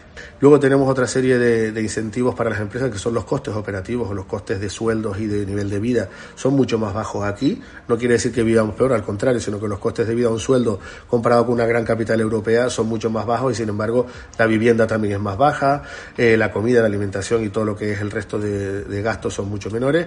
Y luego también tenemos otra serie de incentivos que son el retorno de la inversión o del gasto que, está establecido también en diferentes mecanismos fiscales en los cuales ahora mismo están puestos en que cualquier inversión que se haga para un proyecto tiene un retorno de un 40%. Y eso hace que, bueno, que muchas de las empresas vayan prácticamente a costo porque al final lo que hacen es retornar fiscalmente a través del Estado ese 40% de, del gasto que han hecho. Con lo cual ahora mismo, digo, hay ya muchas empresas que están aquí, son prescriptoras, hoy están aquí también presentes, que pueden dar ejemplo de que, bueno, una, por ejemplo, Dracar, que vino desde Madrid, empezó con 10 trabajadores, lleva por 50 y ahora va a ampliar su plantilla en, en 100 personas más, ¿no? Con lo cual son competitivos y, bueno, al principio cuesta, ¿no? Cuando una gran producción encarga un trabajo a una empresa aquí en Tenerife y ve los precios y dice, bueno, eso no puede ser, ¿no? Y cuando tienen, tienen el trabajo y lo tienen eh, con calidad, Pregunta, ¿pero por qué? Entonces, bueno, por los beneficios fiscales que tenemos es lo que hace que, no, que podamos ser más competitivos desde el punto de vista de precios, pero que luego la empresa, sin embargo, mantenga sus beneficios. Eh, hay oficinas, seguimos también construyendo más en el Parque Científico Tecnológico de Tenerife, tenemos un emplazamiento que estamos eh, construyendo, conectividad desde el punto de vista de datos, tenemos cables submarinos propios del Cabildo Tenerife eh, a los tres continentes, África, Europa y América, tenemos un gran centro de proceso de datos aquí cerca en, en el ITER, tenemos dos supercomputadores de los 100 mejores del mundo, el ANAGA y el TEIDE, y luego pues conectividad aérea tenemos toda. Oportunidades, beneficios fiscales, incentivos en calidad de vida como enamorarse de la isla, de su clima, sus conexiones, la facilidad de los vuelos. Estos son algunos de los términos en los que hablan desde el Cabildo, hemos escuchado a Enrique, y que Game Lab se celebre en Tenerife lo ha puesto en el mapa de muchos de los invitados. Esto también es verdad, que nunca habían estado en una isla canaria y os lo digo, estaban encantados todos, ya había un buen rollo allí increíble. Por ejemplo, Joan Fanise, que es el creador de Valiant Hearts o de Road 96, eh, Road 96, que me parece a mí que me atendió contentillo por los mojitos, esto también lo voy a decir, y desde luego muy feliz, eso sí, de haber podido venir a este Game Lab con su familia, al solecito, nos lo, nos lo dijo. Eh, bueno, pues eh, ya que en esta edición han invitado a los participantes a venir acompañados, para buscar un clima de reflexión y trabajo más cómodo para ellos, pues muy bien me parece que Joan se trajera a su pareja y a su, y a su hijo, ¿no? Pero bueno, se nota que hay pasta, vamos a escucharlo. Es impresionante. Creo que es el mejor sitio posible para hacer un evento así. Así que sí, todos los eventos deberían ser así. Realmente me gusta el hecho de que haya eventos europeos como este y habló también con optimismo de hacer crecer la industria en Europa frente a otros territorios tradicionalmente más fuertes, ¿no? Como serían Asia y Norteamérica. Perdimos esta oportunidad, había mucho trabajo. Pero ahora mismo Europa está en el punto de mira del mundo de los videojuegos por una buena o mala razón. Pero ya sabes, por ejemplo, China y Asia, hay una constante lucha fuerte contra el COVID o cualquier legislación que tenga que ver con juegos y estas cosas. Entonces eso lo pone difícil. Y la gente ya no confía en China y Asia para construir buenas cosas nuevas allí. Es muy arriesgado. Y bueno, Estados Unidos es muy caro. Para estar desarrollando un juego en Estados Unidos se necesita mucho dinero, mucho esfuerzo para funcionar bien allí. Y la creatividad tampoco sé si será regional. Yo creo que en Europa somos nosotros los que somos más creativos. No sé por qué, pero así somos.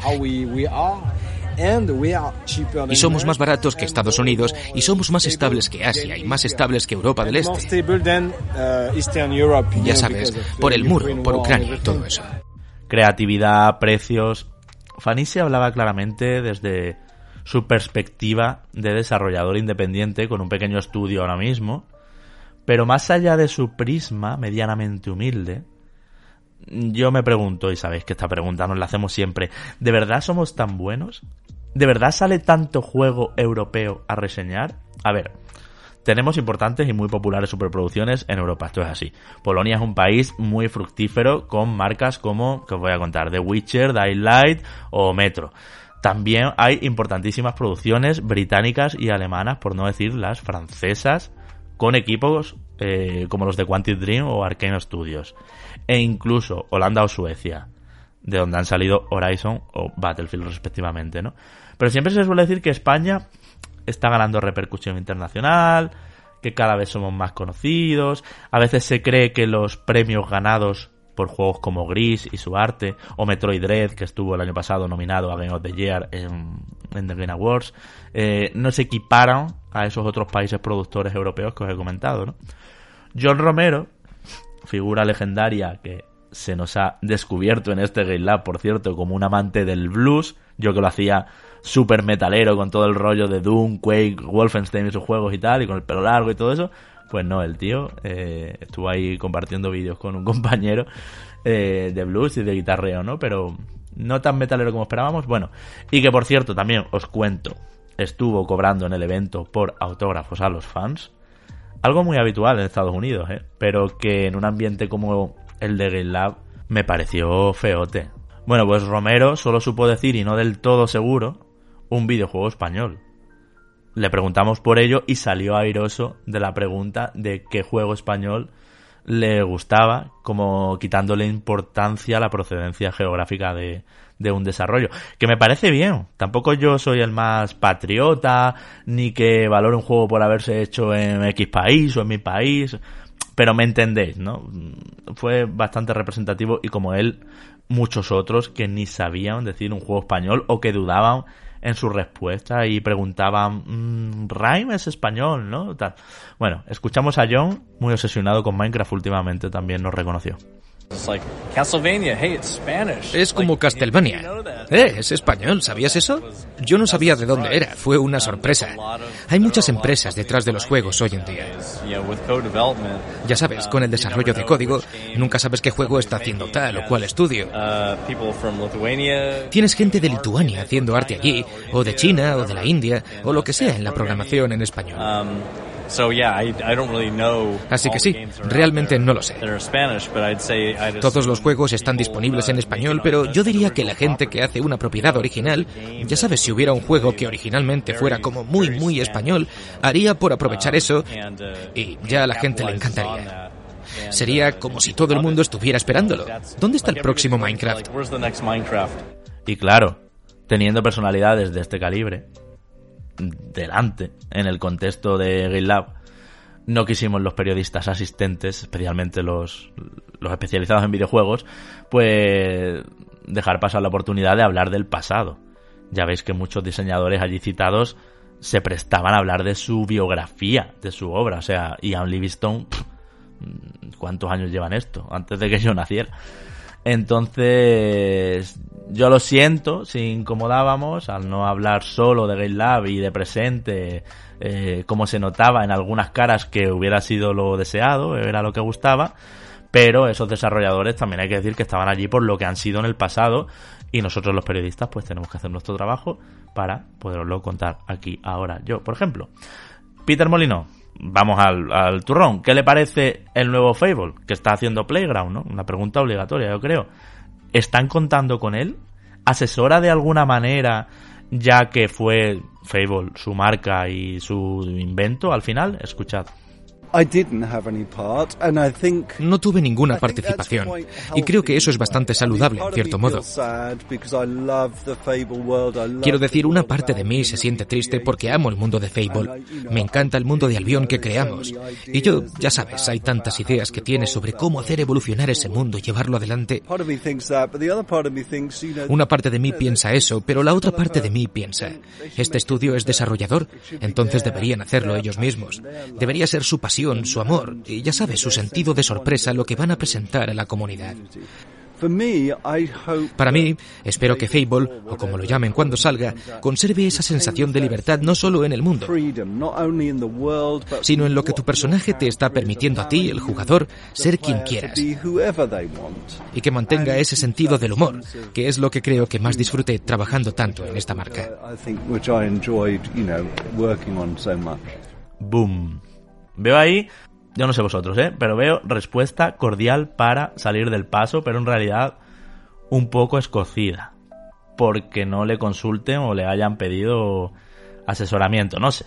Fue raro en, en su tono y me extraña que no tuviera las típicas alabanzas hacia Playground Studios, que ya sabéis que son los responsables de Forza Horizon y han demostrado siempre ser buenísimos.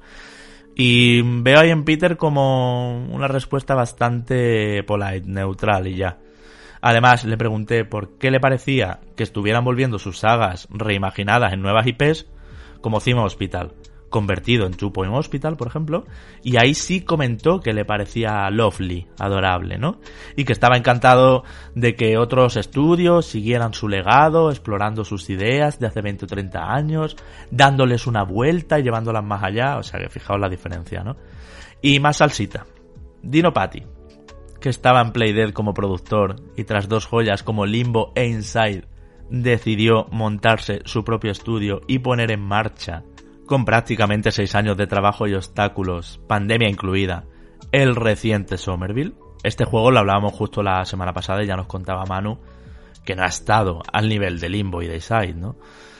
Bueno, pues no ha sido un camino de rosas y agradezco la sinceridad de Patty y de nuevo la clara escasez de los tipiquísimos elogios en estos casos a Playdead, al que era su estudio, escuchad.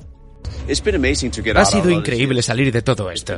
Ha sido difícil. Ha sido un trabajo muy duro de todo el equipo. Quiero decir, ha sido duro, pero realmente sentía que tenía que sacarlo. Podría estar más contento con las reviews, pero ya sabes. Es un nuevo equipo y es una nueva IP. También está construido con el motor Corona, lo que también fue un gran desafío. Y sobre Playdead, ya sabes, hay muchas cosas. Hay muchas cosas. Y algunas de las cosas que no puedo hablar, quiero decir, probablemente hablaré de eso en algún momento, pero no puedo hablar de eso ahora. Para mí también, además, estaba la razón personal. Sentía que todo era un poco lento. Nos tomó cuatro años sacar Limbo y seis años con Inside, y el siguiente juego quería que lo conocierais por mí. Pero pensé que nos llevaría entre 8 y 12 años y sentí que era un tiempo ridículo para gastar así. A pesar de que sé que me gustará el lanzamiento del próximo juego. En fin, grandes desarrolladores de antaño figuras que están más acostumbradas a la producción y al marketing, distribuidores, artistas puros, los más punteros en nuevos modelos de negocio y campos de rentabilidad y todo eso. Ya os podéis imaginar que allí se ha hablado de metaverso, de la legislación con los micropagos y las slots, o de cómo Canarias puede, si sigue con esta buena racha de fondos, con el foco de marcas con el Game Lab encima y por esta senda que tantos años lleva desbrozando Antonio Cabrera con sus distintos equipos, pues bueno, como Canarias puede ser otra región española con capacidad de captación y atractivos suficientes para por fin poner a nuestro país en el mapa en cuanto a desarrollo de calidad y de alcance masivo. Porque en esto, y es mi idea final, sí que coincidían todos los participantes de Game Lab 2022 Tenerife y, su, y, se habló, se dijo en su summit a puerta cerrada. Hemos llegado al punto en nuestro país, España, donde talento sobra y lo que falta es inversión y facilidades para las empresas que pueden y tienen la capacidad de desarrollar el panorama aquí local.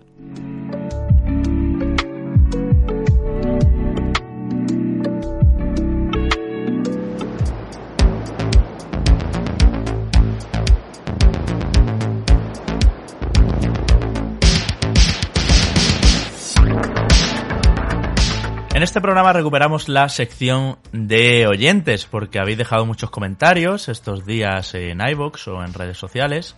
Eh, nos encanta, por cierto, ver cuando nos contáis en, en Twitter y cosas así, eh, cómo nos estáis oyendo. Cuidado a los conductores, no hagáis fotos dentro del coche con el coche en marcha, que eso también lo hemos visto alguna vez. Pero sí que es verdad que lo que más nos gusta es que nos saquéis temas, eh, dudas, eh, bueno, pues en definitiva, conversaciones que a lo mejor no ha dado tiempo a tener aquí o que necesitan un poco más de aclaración y demás, ¿no? Mira, Ramón Rey eh, Benítez nos dice, Manu, sobre los juegos de 2D, es cierto que poca gente espera como loca esos juegos, pero en plena PlayStation 4, mira que he jugado a juegos espectaculares, pero para mí, en el top 10 de la generación, se cuela un juego tan simple en lo gráfico como es Valiant Hearts. Poesía pura. Por cierto, ¿hay alguno parecido a ese nivel que hayan hecho los mismos creadores. Yo le diría a Ramón que ahora en, lo que acabáis de escuchar precisamente hablábamos con Joan Fanise, que es el responsable eh, de Valiant Hearts y que tiene esta compañía ahora, eh, cuando salió de Ubisoft, que se llama Digixart y si quieres más juegos de él, pues te recomiendo por ejemplo Road 96, Road 96 que, los, que lo hemos comentado aquí en el, Reconectados. Y creo que también comentamos en su día el 11-11, es decir, el 11-11, eh, 11-11, Memories Retold, que es un juego que, no sé si te acuerdas, Manu, eh, promocionó el Wood, eh, es decir, eh, Frodo, vamos, el, actor de, de, Frodo en El Señor de los Anillos. Y otro juego de, de esta gente es Lost in Harmony, Kaitos Adventure, que este yo no lo tengo tan en el radar, yo creo que no lo jugué. O sí, ya hay cosas que no me... Porque me suena su estilo gráfico, bueno, no sé. Y es de ellos también. Eso en cuanto a juegos de ellos, pero hay juegos muy emocionales, muy sentimentales como, como Valiant Hearts, que le puedes echar un, un vistacito también, especialmente juegos de guerra, juegos con mensajes, juegos que hablan de, de las desgracias de la, de la migración involuntaria y de, y de al final, mira, antes que mencionábamos, mencionábamos This World Mine, pues es una, una buena propuesta también. Mark Poch nos dice, muy buenas, Sergio me ha volado la cabeza con lo de hacer juegos accesibles. ¿Por qué hoy yo puedo jugar felizmente a los juegos, pero y mañana podré jugar? Desarrolladores, dos puntos. No hagáis vuestro juego con la etiqueta de accesible solo para quedar bien. Hacedlo por vosotros, porque tal vez mañana lo vais a necesitar para poder jugar a vuestro propio juego. Este comentario, Manu, viene por las estupendas, eh, bueno, y iluminadoras para mucha gente, ¿verdad? Hemos recibido muchos comentarios al respecto. Eh, nociones que nos dio Sergio Vera la semana pasada en cuanto a cómo se juega sin ver. Un podcast que os recomiendo muchísimo porque pudimos entrar en mecánicas y al final decías tú, yo he aprendido mucho con vosotros sobre accesibilidad y es un poco lo que dice Mark, que todos podemos necesitar la accesibilidad en un punto dado, no ya por que haya un accidente o perdamos la vista o alguna cosa así, sino porque las condiciones de juego no siempre son las mejores y los ajustes de accesibilidad pues sirven para customizarse la, experiencia, la partida. Sí, al final el hecho de que los desarrolladores eh, le dediquen tiempo desde la parte de la producción también eh, se le pueda dar recursos suficientes a todo esto. Ya habéis visto, ¿no? Y lo que dijo Sergio la semana pasada, que eh, no es por caridad, sino es por, incluso por egoísmo, por el hecho de poder vender más videojuegos, ¿no? Así que, sea cual sea, en este caso, eh, la intención de hacer este tipo de acciones, lo importante es que se hagan, lo importante es que cuantas más personas puedan jugar a videojuegos, mejor, ¿no? Y ya sabéis que desde Reconectados siempre vamos a ir en esa dirección de, desde nuestro pequeño altavoz, siempre intentar presionar para que estas cosas se produzcan. Marcel González dice también sobre accesibilidad, puntualizar que Nintendo añadió en Switch el poder mapear los botones como quieras desde la configuración de la consola. No vi que la prensa ni que Nintendo se haya hecho eco y es muy importante saberlo para personas con discapacidad. Esto viene porque comentábamos que quizá Nintendo es la compañía menos volcada con la accesibilidad y Marcel, a pesar de esa función que la conozco y estaba controlada, lo mantengo. Nintendo es la compañía menos volcada con las opciones de accesibilidad. De hecho, algo tan simple como el tamaño del texto o la tipografía, que lo están implementando prácticamente todos los juegos indies, etcétera, es una cosa que no se puede hacer en los juegos de, de Nintendo, ¿no? Sí, se puede desde la configuración de la consola poner que cuando yo pulse el A en realidad equivalga a pulsar el RT y que cuando yo pulse el X en realidad equivalga a pulsar arriba en la cruceta. O sea, yo puedo eh, o, el, o el más por el B, ¿vale? Yo puedo configurar eso, pero es una guarrería en realidad como está hecho porque dentro de los juegos a mí me sigue poniendo pulsa A, aunque yo me lo haya remapeado para que el A sea el Z, ¿me entiendes? Entonces, es accesibilidad, pero es accesibilidad a medias. Y sí que es verdad que también es accesibilidad para una discapacidad que no es tan mayoritaria, que no pasa nada. Por muy pequeña que sea, tienen que hacer juegos para ella, por supuesto. Pero el remapeado completo de botones es una función, es igual que Switch tiene un muy buen mando para personas que le faltan dedos o que no tienen brazos y juegan con la barbilla cosas así, que es el, el mando Nori este, ¿no? Pero eh, ese tipo de accesibilidad me parece muy insuficiente al lado de lo que podrían hacer y por eso venía mi comentario. Sí que es verdad que no se hizo mucha, mucha noticia de esta función ni nada, pero es verdad que no termina de ser del todo útil si la interfaz del juego no se adapta y te dice pulsa Z porque tú en el Z tienes el A. ¿Me entiendes lo que te quiero decir? Hmm. O sea, que es un poco warri warri. Y al final, fíjate una cosa, Javi, que cuando tú implementas eh, este tipo de opciones, ya no solo el que estén, sino que las publicites. ¿Y por qué digo que es importante que las publicites? Porque, claro, si tú pones estas opciones, pero no cacareas a los cuatro vientos que existen, en qué juegos existen, de qué manera se pueden utilizar, al final es como si no existieran, porque llega a muy poca gente esta información. Entonces es también muy importante lo que ha hecho, por un lado, PlayStation ahora mismo, ¿no? Con sus diferentes estudios y en su momento también Microsoft con su accesorio para personas con diferentes tipos de discapacidad que además han, han, uh, han, hecho un montón de promoción, han entrado en un mogollón de medios de comunicación para que se sepa, para que la gente que no podía jugar antes a videojuegos sepa que ahora sí que puede jugar a ciertos de ellos. ¿no? En el caso de Nintendo, digamos que se autocolocan la etiqueta de family friendly y yo no sé hasta qué punto lo son, cuando dejan escapar este tipo de cosas, ¿no? O dejan de atender. te lo digo yo, family friendly, pero no tengas un hijo disability, ¿eh? O claro. que, vamos a ver. A, mí, a mí, este tipo de cosas me enfadan mucho. A mí me enfadan. A mí me enfadan muchísimo de Nintendo, lo siento. No tiene razón de ser. Eh, que precisamente es una compañía tan volcada con el público infantil. Eh, deje directamente fuera a una persona que no ve bien las letras del Pokémon, me lo invento. ¿Vale? ¿Qué cuesta poner un selector de tamaño de letra? En fin.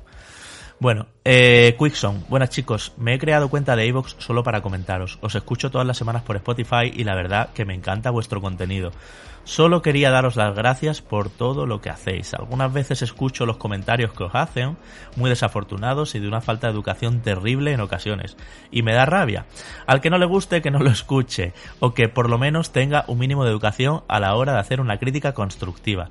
Seguid como siempre y que esta minoría no os afecte.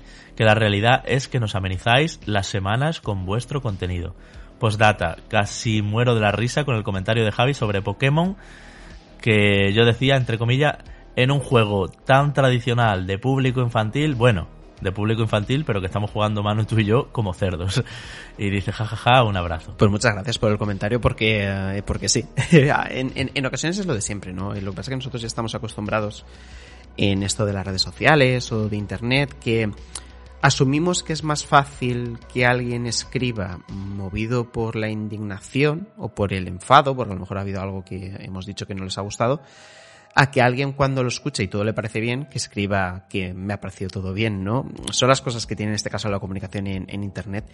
Y uh, Javi y yo creo que somos muy conscientes de ello, ¿no? También, por ejemplo, valoramos, yo creo, o intentamos eh, darle muchísimo valor a cuando alguien como tú, por ejemplo, nos escribes en ese tono y agradeciéndonos todo lo que hacemos, ¿no? Porque sabemos que algo ha habido ahí que hemos hecho bien para que realmente no te, sientas con las ganas de, transmitir un comentario positivo, porque es lo que no suele abundar ¿no? en, redes sociales.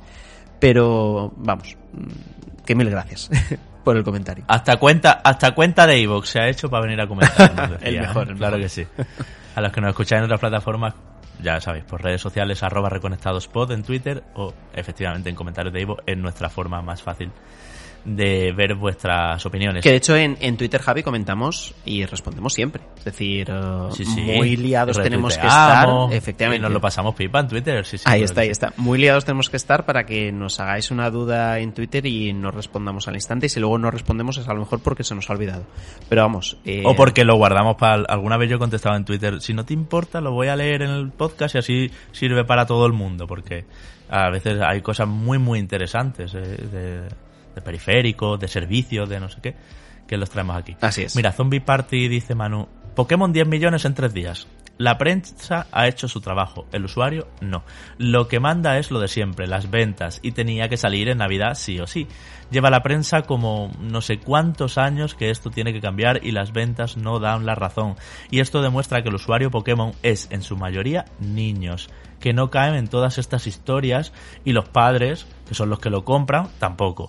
Nintendo lo sabe y por eso no podía perderse la campaña de Navidad. A ver, el otro día cuando hablábamos de Pokémon rabiando, eh, por nuestra experiencia ya, no teníamos todavía este dato, que es muy heavy, que es el juego mm, exclusivo más vendido de la historia, más rápido vendido, el, juego, bueno, de Nintendo más rápido vendido, o sea, todos los récords con Pokémon Escarlata y Púrpura, 10 eh, millones en tres días, como hizo Zombie Party. Eh, pero em, me ha sorprendido, y lo voy a reconocer, que haya salido un comunicado de Nintendo diciendo que van a parchearlo y que lo van a arreglar. Que va a tardar, pero que lo van a arreglar. ¿Te acuerdas que te dije yo, no veo yo a Pokémon muy de parche? Eh? Pues bueno, parece que sí. Mira, tenías razón. recogen feedback.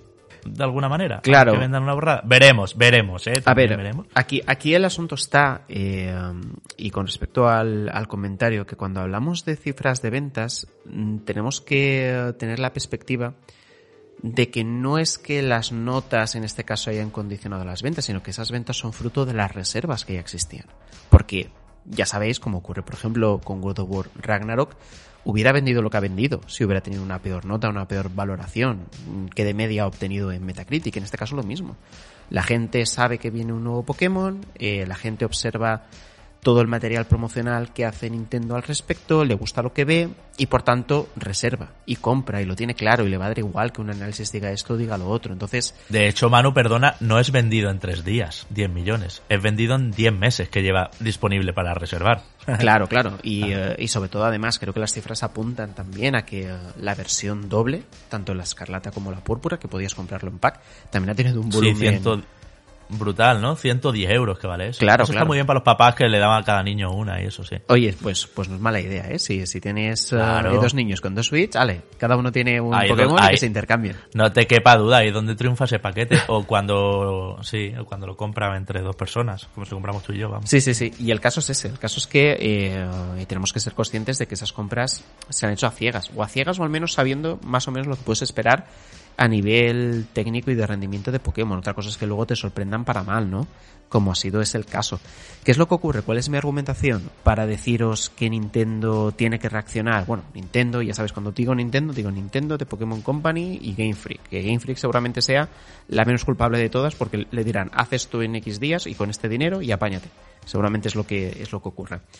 Pues ellos tienen que cuidarse de que esta dialéctica, esta conversación que ha existido alrededor del juego no se prolongue mucho más en el tiempo. No sea lo habitual que cada vez que salga un Pokémon haya un meme, haya un desprecio, eh, haya una retórica por parte de la comunidad de que Pokémon es una mierda, hablando en plata, o que Pokémon no, no innova, o que Pokémon ya no sirve de nada, etcétera, etcétera, porque luego a la larga sí que va a tener un impacto en las ventas. No sé exactamente, no sé deciros, no tengo la bola de cristal, no sé deciros eh, los años necesarios para que se note de verdad una bajada, en este caso de las ventas.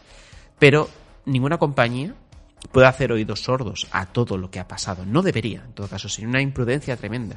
Aunque me equivocara yo, ¿no? Con, con cuál es el futuro que le pueda deparar, en este caso, a Nintendo. Y por tanto, tiene que reaccionar y tiene que reaccionar de inmediato con ese parche que ha comentado Javi que tardará en llegar porque Game Freak no es un estudio muy grande y porque además Game Freak ahora mismo debe estar desarrollando otros dos Pokémon que tengan que salir próximamente. Espero que levanten un poco el pie del acelerador en este sentido, no vendría nada mal. Y por eso va a tardar en llegar y porque también hay muchísimas cosas que arreglar. Alex Bepo, me gustaría saber vuestra opinión sobre los 10 años más de Call of Duty que ha ofrecido Xbox a PlayStation para acabar con las críticas de monopolio de Sony y poder cerrar el acuerdo de compra con Activision Blizzard frente a los estamentos antitrust. Mira, esta es una de las cosas, Javi, que yo comentaba en uh, mi streaming uh, el lunes pasado, que tú no pudiste asistir porque estabas en Tenerife con la Game Lab. Eh, y, uh, y, bueno, y un poco resumía que entre los documentos que había aportado, en este caso Microsoft, con los documentos que había aportado Sony al respecto de una por qué sí que tiene que comprar Activision Blizzard y la otra por qué no debe hacerlo Microsoft, se han visto un montón de datos y se han visto situaciones surrealistas, como el hecho de que eh, Sony reconozca que Game Pass es un servicio muy superior a, a, PlayStation Plus o que Microsoft diga que los títulos exclusivos de PlayStation son mejores que los que tienen ellos en Xbox, es decir, auténticas majaderías que en la vida te hubieras imaginado en otro tipo de circunstancias, ¿no? Lo que pasa es que aquí ambas intentan ir de víctimas, insisto, ya te digo, es lo normal, que cada uno está defendiendo sus intereses, están yendo de víctimas para, en este caso, las comisiones que velan por la competencia, los mercados más grandes, tomen la decisión que a cada una de ellas les convenga, ¿no? En este caso, lo que uh, decía el comentario al respecto de los 10 años de, um, de Call of Duty, ¿no? En el seno de, de PlayStation. Sony no lo va a aceptar porque todavía espera que esto no llegue a buen puerto. De hecho, lo más interesante de este asunto es la información que sacaba la semana pasada, finales de la semana pasada, que por eso no entró en el programa, político, al respecto de que la Comisión Federal de Comercio de Estados Unidos estaba elaborando una demanda, por decirlo así, un recurso contra la compra de Activision Blizzard por parte de Microsoft, porque consideran que sí que hay indicios de una restricción flagrante de la competencia y que por tanto esto no se debería de llegar a producir. ¿no? Son fuentes fiables las que están diciendo que se está llevando a cabo esta, esta denuncia y vamos a ver todo esto, todo esto cómo se resuelve, ¿no? Entonces, por tanto, mm, ante todo esto, Sony, ¿qué va a hacer? Aceptarlo. Si lo aceptas es como dices, ahora está todo ok, está todo bien, mm, que siga hacia adelante. No lo van a hacer.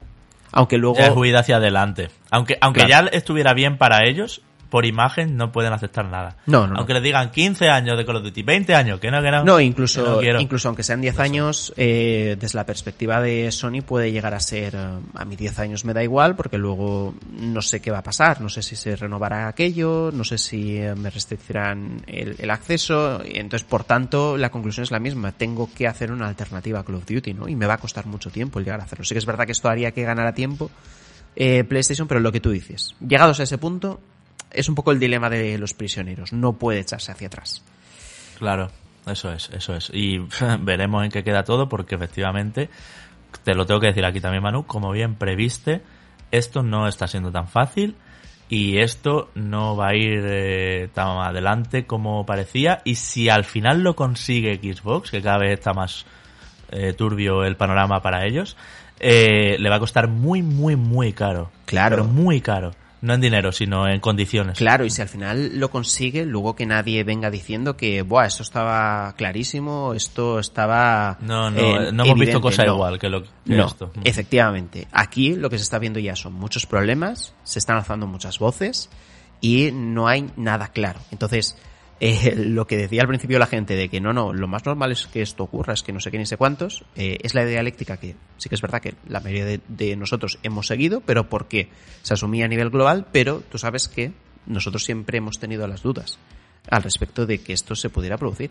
Y es que al final... Y bien hemos pillado por ello, ahora que estamos en la sección de comentarios también, te digo. También, también, no, no, pero, sí, sí. Hombre, sí. acuérdate, la primera vez que, que, tú pusiste esto en duda, hubo cierto hubo, sector colectivo sí. que te comía. Sí, sí, es, es, es habitual. Es habitual que al final, eh, es lo que digo siempre, ¿no? Hay, hay que separar lo que es eh, la afición, por no decir el fanatismo, lo que es la afición a un, un, ocio, a una máquina en concreto, a una serie de videojuegos, de lo que es la realidad. Y la realidad es esta, la realidad es que la compra de Activision Blizzard casi que triplica lo que Microsoft se gastó con la adquisición de una red social tan potente como es LinkedIn. Entonces, por tanto, quien no vea en este caso un riesgo de restricción de la competencia, un riesgo de que el resto de compañías pierdan recursos a la hora de poder competir en igualdad de condiciones, pues oye, tiene un serio problema. Luego ya te digo, las comisiones dirán y lo que digan las comisiones será, porque a mí ni se me ocurriría poner en duda luego eh, que decidan una cosa o la otra y decir que se han equivocado, no. Ahí hay muchas cosas en juego, ahí hay muchas personas muy bien preparadas que van a dirimir en cada caso lo que es y lo que no es, y a partir de ahí, pues no habrá más que aceptar, sea una cosa sea la otra, lo que vaya a producir, pero fácil esto, fácil con tanto dinero por en medio, en absoluto. Y luego está el asunto de cómo se personifican las acciones de empresas que tienen un montón de cargos directivos, que tienen una estructura vertical muy marcada, cómo se personifica todo esto en figuras como Jim Ryan y Phil Spencer, que parece que sean uno el dueño de una parte del mundo y el otro el dueño de la otra parte del mundo. Y, simple, y simplemente tienen sí un cargo directivo, pero también son los portavoces, en este caso, de la división de cada una de las diferentes compañías. Basta ya, por favor, de personificar absolutamente todas las estrategias en lo que estos dos señores digan o dejen de decir, porque son dos señores que además dentro de unos años pasarán a la historia, porque lo que suele ocurrir en este tipo de compañías es que se suelen rotar mucho estos cargos directivos porque la perspectiva una vez pasada el tiempo, y eso nos pasa a todos, la perspectiva una vez pasada el tiempo es demasiado estrecha, mm. claro. Hay que sanear, sí, sí. Claro, entonces necesitas que gente de otros sectores, por ejemplo, que esto suele pasar mucho, venga a este sector, que con su visión distinta intente aportar un poquito más. Esto también implica riesgos, pero es lo que se suele hacer en las grandes compañías.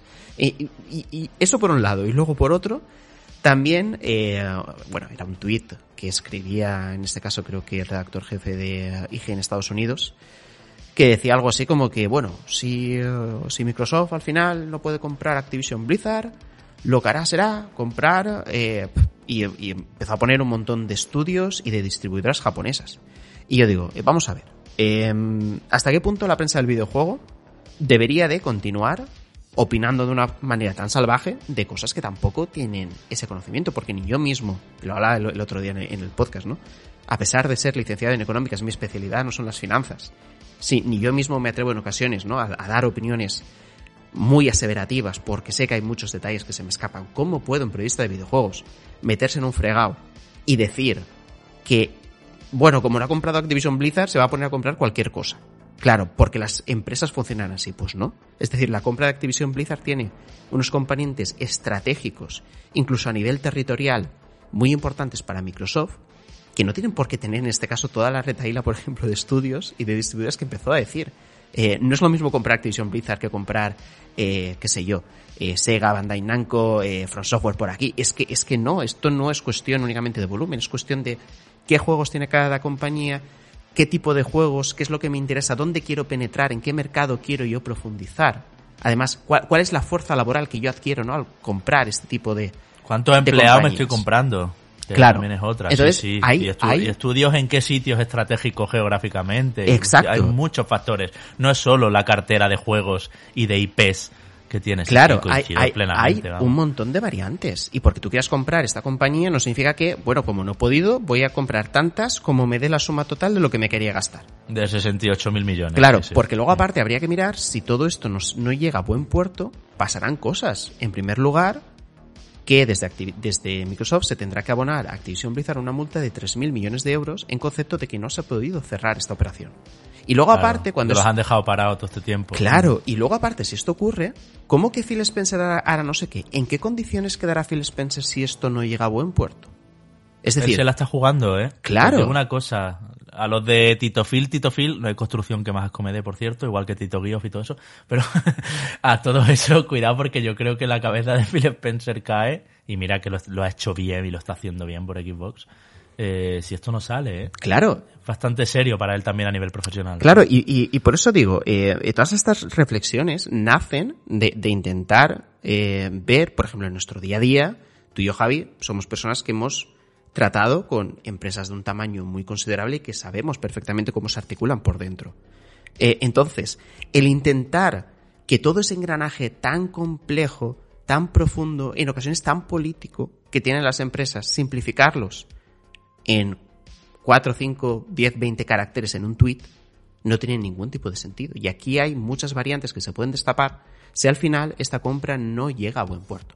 Así que lo de siempre que decimos desde aquí, cabeza fría, menos sensacionalismo, menos pasión donde no la hay, ¿no? Porque esto al final son dos empresas intentando hacerse una con un pastel muy grande y la otra que no quiere que, que esa se coma ese pastel y poco más. Y luego, en todo caso, a medio largo plazo, los resultados serán los videojuegos que salgan o que no salgan. Y ahí es donde sí que nos podemos enfocar. Hmm. Bueno, pues Alex Bepod, Mira qué bien has tirado tu comentario. ¿Veis? A veces salen grandes temas del podcast aquí en la sección. Mira el último, Manu. Javier Morris dice, buenas chicos, respecto a lo de los juegos de Sony en, Play perdón, en PC, lo tengo claro. El día de lanzamiento están para descargar en páginas de torrent piratas. Personalmente creo que si Sony hace balance, desprestigia su juego lanzándolos aquí. En PC triunfan juegos con multijugador potente que ahí no se puede piratear. Es una pena, pero creo que el mercado de PC siempre ha sido así. Bueno, el factor pirateo ah, afecta a Spider-Man, a Uncharted Legado Ladrones, a God of War 2018, a todos estos juegos exclusivos eh, que eran hasta ahora exclusivos de PlayStation, de consolas PlayStation y en PC. Yo creo que es otro factor más de hecho, había más comentarios esta semana que, que valoraban otras cosas y efectivamente en el terreno del PC los juegos online son los que no se hackean, porque claro, entonces no puedes tener acceso, ¿no? Si no me equivoco, a, a la modalidad de multijugador y todo eso. Sí que puede afectar también. Todo hmm. Eh, yo Javier Moris. Sí, es, eh, es un factor más. Eh, de todas formas, yo continúo pensando lo mismo. Eh, Los altos precios a mí me parece determinante. O sea, 49.90 por el God of War de 2018, que está a 9 euros en el Mediamar ahora en el Black Friday, no, no tiene sentido. Exacto, el, el precio elevado y luego que no se siente como nuevo, que no se siente como algo eh, que tienes el ansia de comprarlo porque te va a aportar una serie de sensaciones que no has visto es que, bueno, aquí el juego está tremendamente destripado en YouTube desde hace ya un montón de tiempo, claro que sí. Entonces son ese tipo de cuestiones las que, las que ocurren. Yo auguro que va a haber un debate, o ya lo está viendo en el seno de PlayStation importante, y que eh, es posible que veamos cambios en el futuro. No sé si en esta generación, no lo sé. A lo mejor necesitan unos cuantos años para intentar ver qué factor diferencial pueden aportar, en este caso con la consola, porque el cambio de discurso sería muy fuerte y muy importante, pero yo sé que yo sé que creo que terminarán yendo en la dirección de hacer lanzamientos simultáneos. O sí, no sé. Desde luego todo está en lo que les cueste el port, porque también si el port les cuesta cuatro perras y venden, yo qué sé, pues mira, ¿cuánta gente está jugando? 13.000 personas estaban jugando el otro día al Miles Morales, el día de lanzamiento, que decíamos que es un número muy bajo. Bueno, pues 13.000 copias que han vendido, a 50 pavos cada una. Sí, no sé, ¿eh? entiendo que es poquísimo pero que, pero que yo que sé, que ahí está todo, hay muchos factores aquí interviniendo, sí, sí.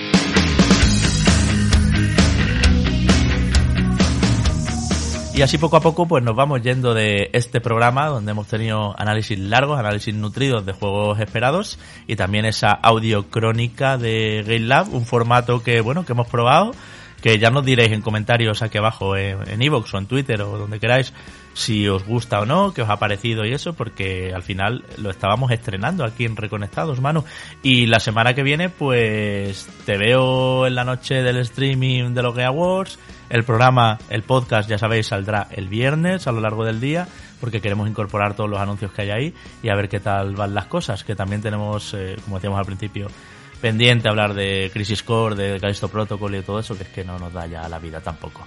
Hasta la semana que viene. Eso es. En primer lugar, Happy, darte la enhorabuena por eh, ese especial de Game Lab que has hecho con todas las declaraciones de todas esas personalidades tan importantes, porque ha sido un trabajazo increíble. Eso en primer lugar. En segundo, que la gente anote muy bien esa fecha que estamos diciendo. La madrugada del jueves al viernes, del 8 al 9 de diciembre. Vamos a estar ahí a partir de las 12 y media preparándolo todo y haciendo la previa de esos de Game Awards, que ya digo, más allá de los premios, que siempre tienen su salsita, están sobre todo los anuncios que se van a producir. Yo sobre todo creo que el nuevo juego de Hideo Kojima lo veremos ahí y ya es aliciente suficiente como para que todos nos pongamos el streaming de Reconectados y veamos qué es lo que ocurre. Eso es, habrá sorteitos, habrá de todo, como siempre también, para amenizar un poquito la noche a aquellos que estéis en directo y por supuesto a todos nuestros Patreons eh, a los que yo saludo desde aquí, a los que le agradecemos que sean posibles cosas pues como la cobertura de Game Lab y como que al final eh, podamos seguir adelante con este proyecto tan personal. Y en especial pues saludo a los Patreons VIP, a los de nivel 3, como son Sergio Perea, El Sofá Gamer, Rubén Canales, Jack, Salvador Guerrero, Leonardo Garibay, Dani Carrasco, Joaquín Martínez, Ramses Okifi, Shadow 1 Duquelele, Pedro Amoraga, Alex Riesgo, V, Jorge Paul, Ángel Cloud, Nefilgrim, Sacamuela Super Sayam, Adriano Bicho, Eldelbar, Chapo, Mauro Pastorino, Alan Saez, Josularios, José Antonio Ramos, Garru, Garandaiz, Gavid G, Saúl Rivero, Langa GL, Jonathan Contreras, Manchego, Jorge Rodríguez, Cata, Starkov Rivia, Nercamud, Mireia 51, Solari 21, Etur, Bujito Totoro, Javi PG, Alex García, Carlos García Lastra, Les Bepo, Jesús Prieto, Antonio Camí, Salvador Escribá, Pepe Lésar, Andrés Montero, Adama Traoré, Sergio Benítez, Alberto Escolano, Alfredo Gil, David Hernando, Marcos Rodríguez, Héctor Rojas, Tuto M, Miriam, Héctor JP11, Jesús Vega, Cuántico, Mitch Neaus, Tor 36, Petocú Miguel Pérez, Neo Parker y Sergius Snake. Cada vez más me asfixiáis, pero bienvenidos seáis, por supuesto, a la familia, a todos los que os queráis unir y los que os habéis unido estos días, que habéis sido unos cuantos también. Así que nada, Gracias de verdad por dejarnos seguir adelante. La semana que viene nos escuchamos en podcast el viernes y que disfrutéis muchísimo. Chao, chao.